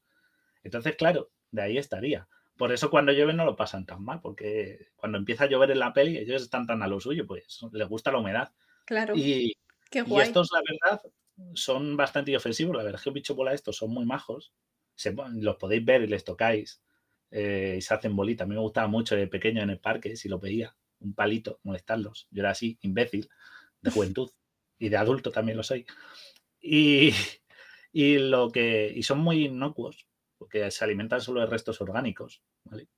Pero cuando, pero hay que vigilarlos, porque ahora como estamos en esta época loca en la que hay cambios climáticos, plagas, si salen muchos, el, se pueden convertir en una plaga y les pirra comerse los cultivos. Sobre todo les pirra la ¡Ah! fresa. La fresa les vuelve loquísimos. Oh, no, que no me dejen sin fresa. Entonces, claro, eh, mientras haya poco, bien, porque a todo tocamos, pero en cuanto les falta comida, mm, pasan de los restos orgánicos a los primeros platos. O sea que. Bueno, cuidadín, ¿eh? con ellos, pero son bastante inofensivos pero, y, Respecto a tu teoría, nos dice Libachov que la araña sí que sabía hablar y la araña también está lejos. Bueno, pero porque la araña tuvo un marido que era un cangrejo de, chiclana y le explicaba, ¿sabes? Le enseñó a hablar. y tuvo también un marido que era una gamba de San Lucas de Barrameda y le dijo, mira, estos son crustáceos, yo te enseño un poquito las cuatro palabras. Pero en verdad yo creo que no les entiende, simplemente les... Que no, que no, lo que dice es que las arañas no son insectos, son arácnidos no, no son artrópodos, ¿no? No entra dentro del grupo. No entra, no entra los insectos, claro, la araña. Pues. Pero las arañas siempre las asocian más a un insecto que un crustáceo, ¿no? O sea, en el fondo es lo mismo, son tres grupos separados. Pero la araña, como que, no sé, yo las. Está más cerca, pero porque a lo mejor es. son diferentes. Más de tierra. claro. Lo ha hecho un mago, ya está. Lo ha hecho un mago. Que yo me he intentado quedar con vosotros, gente, que, ya lo, habrán puesto seguramente porque son dos acróbatas. Además, si os fijáis, si vas a la imagen anterior de verlos, les hacen unas cejas como muy pronunciadas. A ver, yo creo que es porque por hacerlo eso, como el rollo de Europa del Este. Uno es unicejo. Claro, es, es, un rollo como intentar hacer los rollos rusos o algo y por eso hablan así. Tontería. Porque no entienden el inglés, yo creo que va por ahí el chiste, pero me quería quedar con vosotros con lo de los crustáceos. Pero lo de crustáceos es cierto, ¿eh? eso no me lo he inventado, eso es cierto. Así que, así que ahí, ahí esto yo creo que hemos repasado muchos bichos. Muchos sí, sí, sí, ¿eh? Y lo importante, ¿de qué va? Para vosotros, ¿por qué os gustó bichos? Antes de cerrar. Pues de hormigas. Pero que es lo bonito de. Yo no me acuerdo. es que yo estoy hablando de una peli que no he visto. Yo vengo aquí a hablar de bichos, no de la peli. Yo, he venido a hablar de mi libro. Ay, no, tenía aquí. Ay, lo he borrado. Ah, no, Mira, nos dice Libachov, la unión hace la fuerza. Ah, claro, la unión hace la fuerza. Eh... El comunismo. Espera. Ah, estás buscando el meme. Guille, no, no, ya, Guille, que nos petan. Copyright, copyright, copyright. Quítalo. para. Guille, por favor. Los rusos nos invaden, ya. No, a mí no. Sí que es verdad que nos lo ha puesto antes que nació. Eh... Se han partido de risa. Es que no podía bajar el volumen, no se puede parar. Es el, este. Lo tenía preparado, pierda. Bueno, que nos han dicho al principio que lo que dice Hopper, que nos ha escrito un gran párrafo antes y nos han puesto que eso, eso, eso. Cuidado con las hormigas, porque dicen, ¿y por qué no pasamos de ellas y tal? Y él dice, Hopper, no, hay que mantenerlas pisadas el cuello, porque nos ganan en 100 a 1. Y el día que se organicen tal. Sí que es verdad que podía cogerlo así, ¿no? Sí. la lucha del pueblo unido y tal. himno comunista y tal. Pero yo me quedo más con lo que con la escena de la famosa semilla, que tengo ahí que le he puesto que consigo encontrarla. Todo esto lo he hecho encontrando en Google, no he tenido que esperar a tener que capturar de la peli, que la tengo, pero al final me ha salido más cómodo. Y es lo de la semilla. Yo me quedo con eso, con, el potencial. Porque las hormigas lo que tienen es mucho potencial. Sí, Flick tiene mucho potencial. Es un inventor. Todos tienen su este y le exprimen para sacarle el este. Mientras que los saltamontes no, los saltamontes ya dan por hecho que son los perfectos. Claro. Y que son superiores porque son saltamontes. Y ellas no, ellas descubren que son capaces de construir un pájaro. Eh, algunas se meten al circo porque aprenden cosas de los, de los insectos de circo. Los insectos de circo ven la gran fuerza que tienen, que son capaces. Todo eso son muy fuertes, claro. Claro, yo creo que va por ahí la peli, el mensaje, ¿no? De, poder ser lo que uno, esto, del potencial. Ahí me quedo. si lo deseas muy fuerte y te esfuerzas muchísimo, conseguirás lo que te propongas. Mentira. Pablo Coelho, nos engañaste. ¿Dónde está mi dinero, Pablo Coelho? no, pero, a mí me queda lo de. A, mí me gusta lo del esto. Sí que es verdad que cuando se revolucionan, sí. es una revolución, pero no es contra su gobernante, que es la reina. Ellos ya tienen reina. Se revolucionan contra, el, contra, la, el opresor. El opresor, no contra su gobierno. No es una revolución tan per se.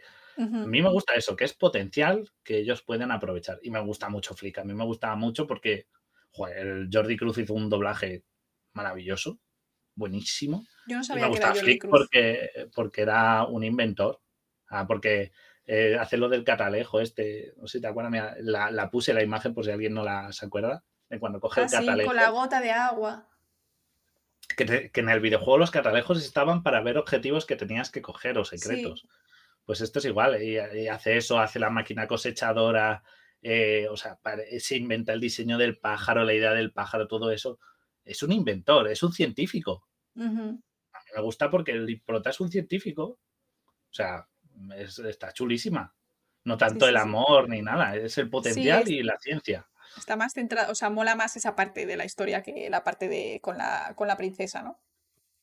Y que juntos son más fuertes. Es como el movimiento para el voto femenino. Bueno, para votar en general, claro, en plan, el las sufragistas, todo en plan, venga, todo, si lo hacemos todos y todas, pues al final eh, tenemos más poder que cada uno de manera individual.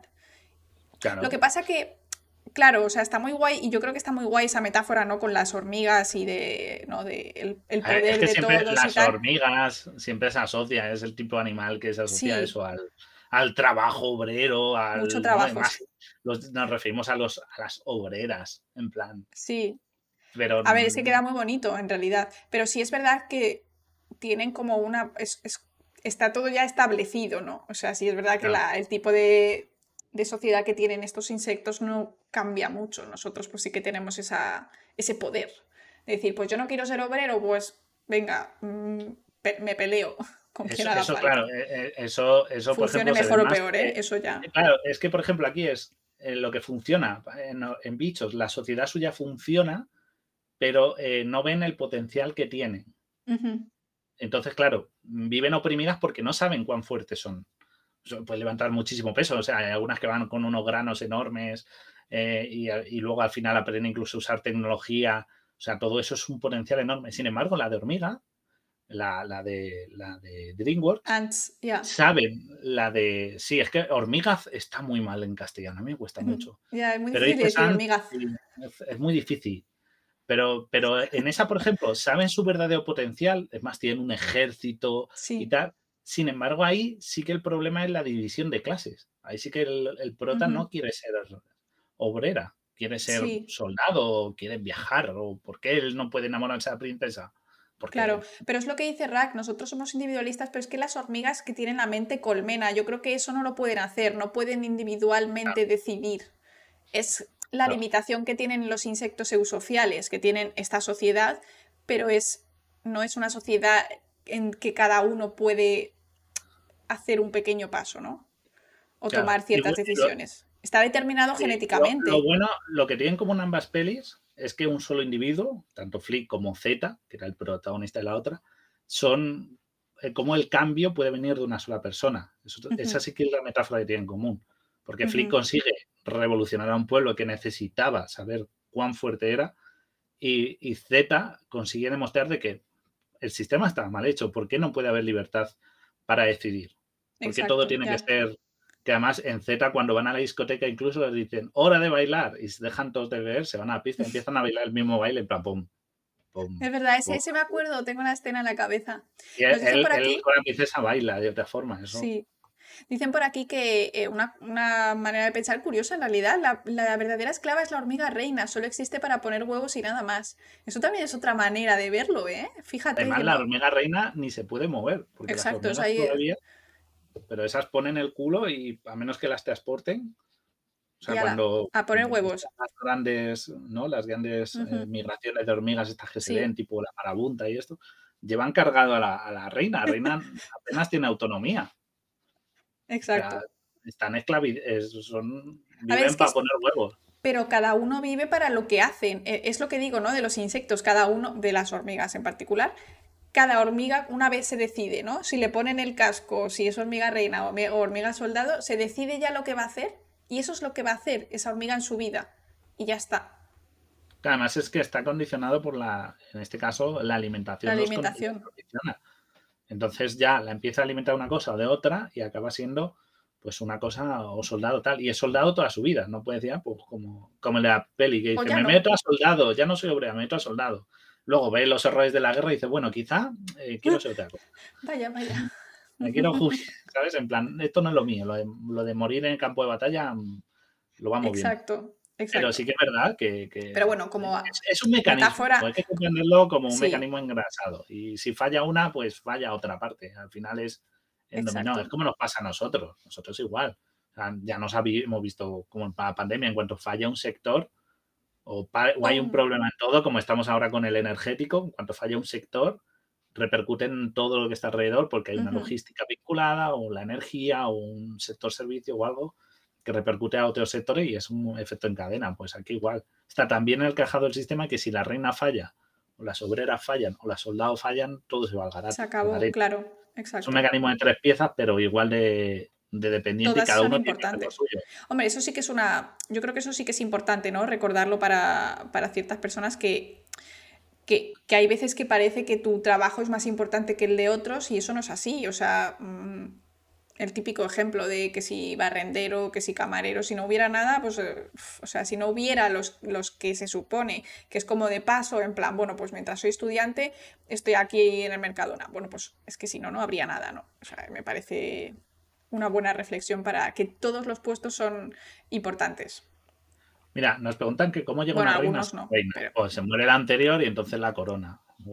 o, si abdica, pues no, a ver, se queda como, como es, como el, el emérito, se queda emérita. Porque es verdad, al final de la peli de bichos, al final de la peli de bichos, la, la madre de Ata dice, Buah, yo dejo de ser reina, le da la corona y ¿Ah, se, o sea, es una reina emérita, como Juan Carlos. Pero eso es real, ¿Hay, eh, ¿Hay, hormigas reinas eméritas. Eh, no y sí. Es decir, una reina en, en, en, las hormigas no muere a reina y ponen otra reina. Lo que hacen es que hay una reina, pone huevos, los huevos nacen haploides o diploides, los machos siempre son haploides y las hembras Una copia de cromosomas y diploide dos copias. Diploide dos, ¿vale? Nosotros, todos los humanos, somos diploides, por ejemplo. Pero en este caso, uno y los machos siempre haploides y las hembras diploides. Y entonces lo que hacen es lo que hemos dicho antes. Eh, surge las alas, ¿ok? Y se reproducen, ¿ok? Pues se les da una dieta también, se les da una dieta para que sean reproductoras. Y se van volando fuera del hormiguero. lo que hacen es que surge una nueva reina en esas reproducciones, eh, una nueva reina eh, se va a quedar fértil, o sea, va a poner huevos fértiles, ya se va a quedar inseminada, iba a decir embarazada, no es el término, inseminada, y lo que haría sería empezar a poner huevos para que se convierta en reina, lo que se hace también es sobrealimentarla. Se la alimenta muchísimo para que tenga esa capacidad metabólica de poner huevos como si fuera una máquina de Coca-Cola. Qué locura, ¿eh? Qué horror. Pero y cuando se muere, porque has dicho, duran unos 12 años. Claro, pero eso es lo que cuando se muere la reina un hormiguero, ese hormiguero se, se muere. O las, o las hormigas se unen a otros o mueren. Es decir, la reina es, solo hay una por hormiguero, no hay una sucesora no hay... Qué fuerte. No hay sucesora. No es como en las abejas, por ejemplo, que eh, si hay una sucesora cuando acaba una y tal, incluso hay luchas de una, varias reinas en, el mismo, en la misma colmena. Aquí no, aquí se van a otro, fundan otro hormiguero y en el original se queda esta hasta que se muere. O sea, no, no ocurre, oh. no hay una sustitución, no hay un cambio de individuo. Vale, pues nada, muere y murió y ya está. Y se acaba el hormiguero. Pero bueno, ¿se puede colonizar ese hormiguero por otra, por otra hormiga? ¿Cómo que sí puede? Bueno, claro, si hay. cuando hicimos el programa Hormigas, hablamos de que mm, había hormigas que estaban en guerra entre sí. O sea, puede haber conflicto por un territorio. Sí que puede haber conflicto. Pero yo creo que eso eran de distintas especies. Claro, en ese caso sí. Y nos dice que hay algunas especies que pueden tener varias reinas. Eso yo sí que lo había oído, ¿eh? Sí, pueden tener varias reinas, pero lo normal, lo normal o sea, claro, es que si hablamos de excepciones, es como, es como hay hormigas que se alimentan cortando hojas o cogiendo restos, como es esta, y luego hay otras que tenían eh, los pulgones, y luego hay otras que tienen un polimorfismo único de estos, que son unas hormigas que se quedan enganchadas al hormiguero colgando boca abajo, llenan sus vientres de un líquido amielado, ¿vale? Que ya es de una digestión y tal, y alimentan al hormiguero dando de beber. Y son unas hormigas que parecen uvas. Sí, son uvas. surgen, hay versiones mm, puntuales. Lo normal es eso. Lo excepcional puede haber varias reinas o puede haber incluso lo que suceda es que haya pues, varias, porque si no, en cuanto no hay reina, es que ese hormiguero está condenado a la muerte. Porque es que es la única que pone huevos. No nacen bebés. Bebés es que eso depende de una cabeza que ponga, porque descendencia es fácil, porque en cuanto pongas un huevo, si es un macho, esto te puede reproducir, te puede volver a inseminar, pero si no hay hembra que ponga huevos, se acabó la fiesta. ¿Ya? Qué fuerte. Bueno, pues ya sabéis. Abejas Targaryen, que pelean por el reinado, eso, Qué miedo. A ver, las abejas no me dan tanto miedo, pero avispas ahí ya me pillas un poco. Exacto, que son unas hijas de. Mm, ya, eso. Sobre todo las asiáticas, estas que son enormes, que son dan un miedo. Vamos.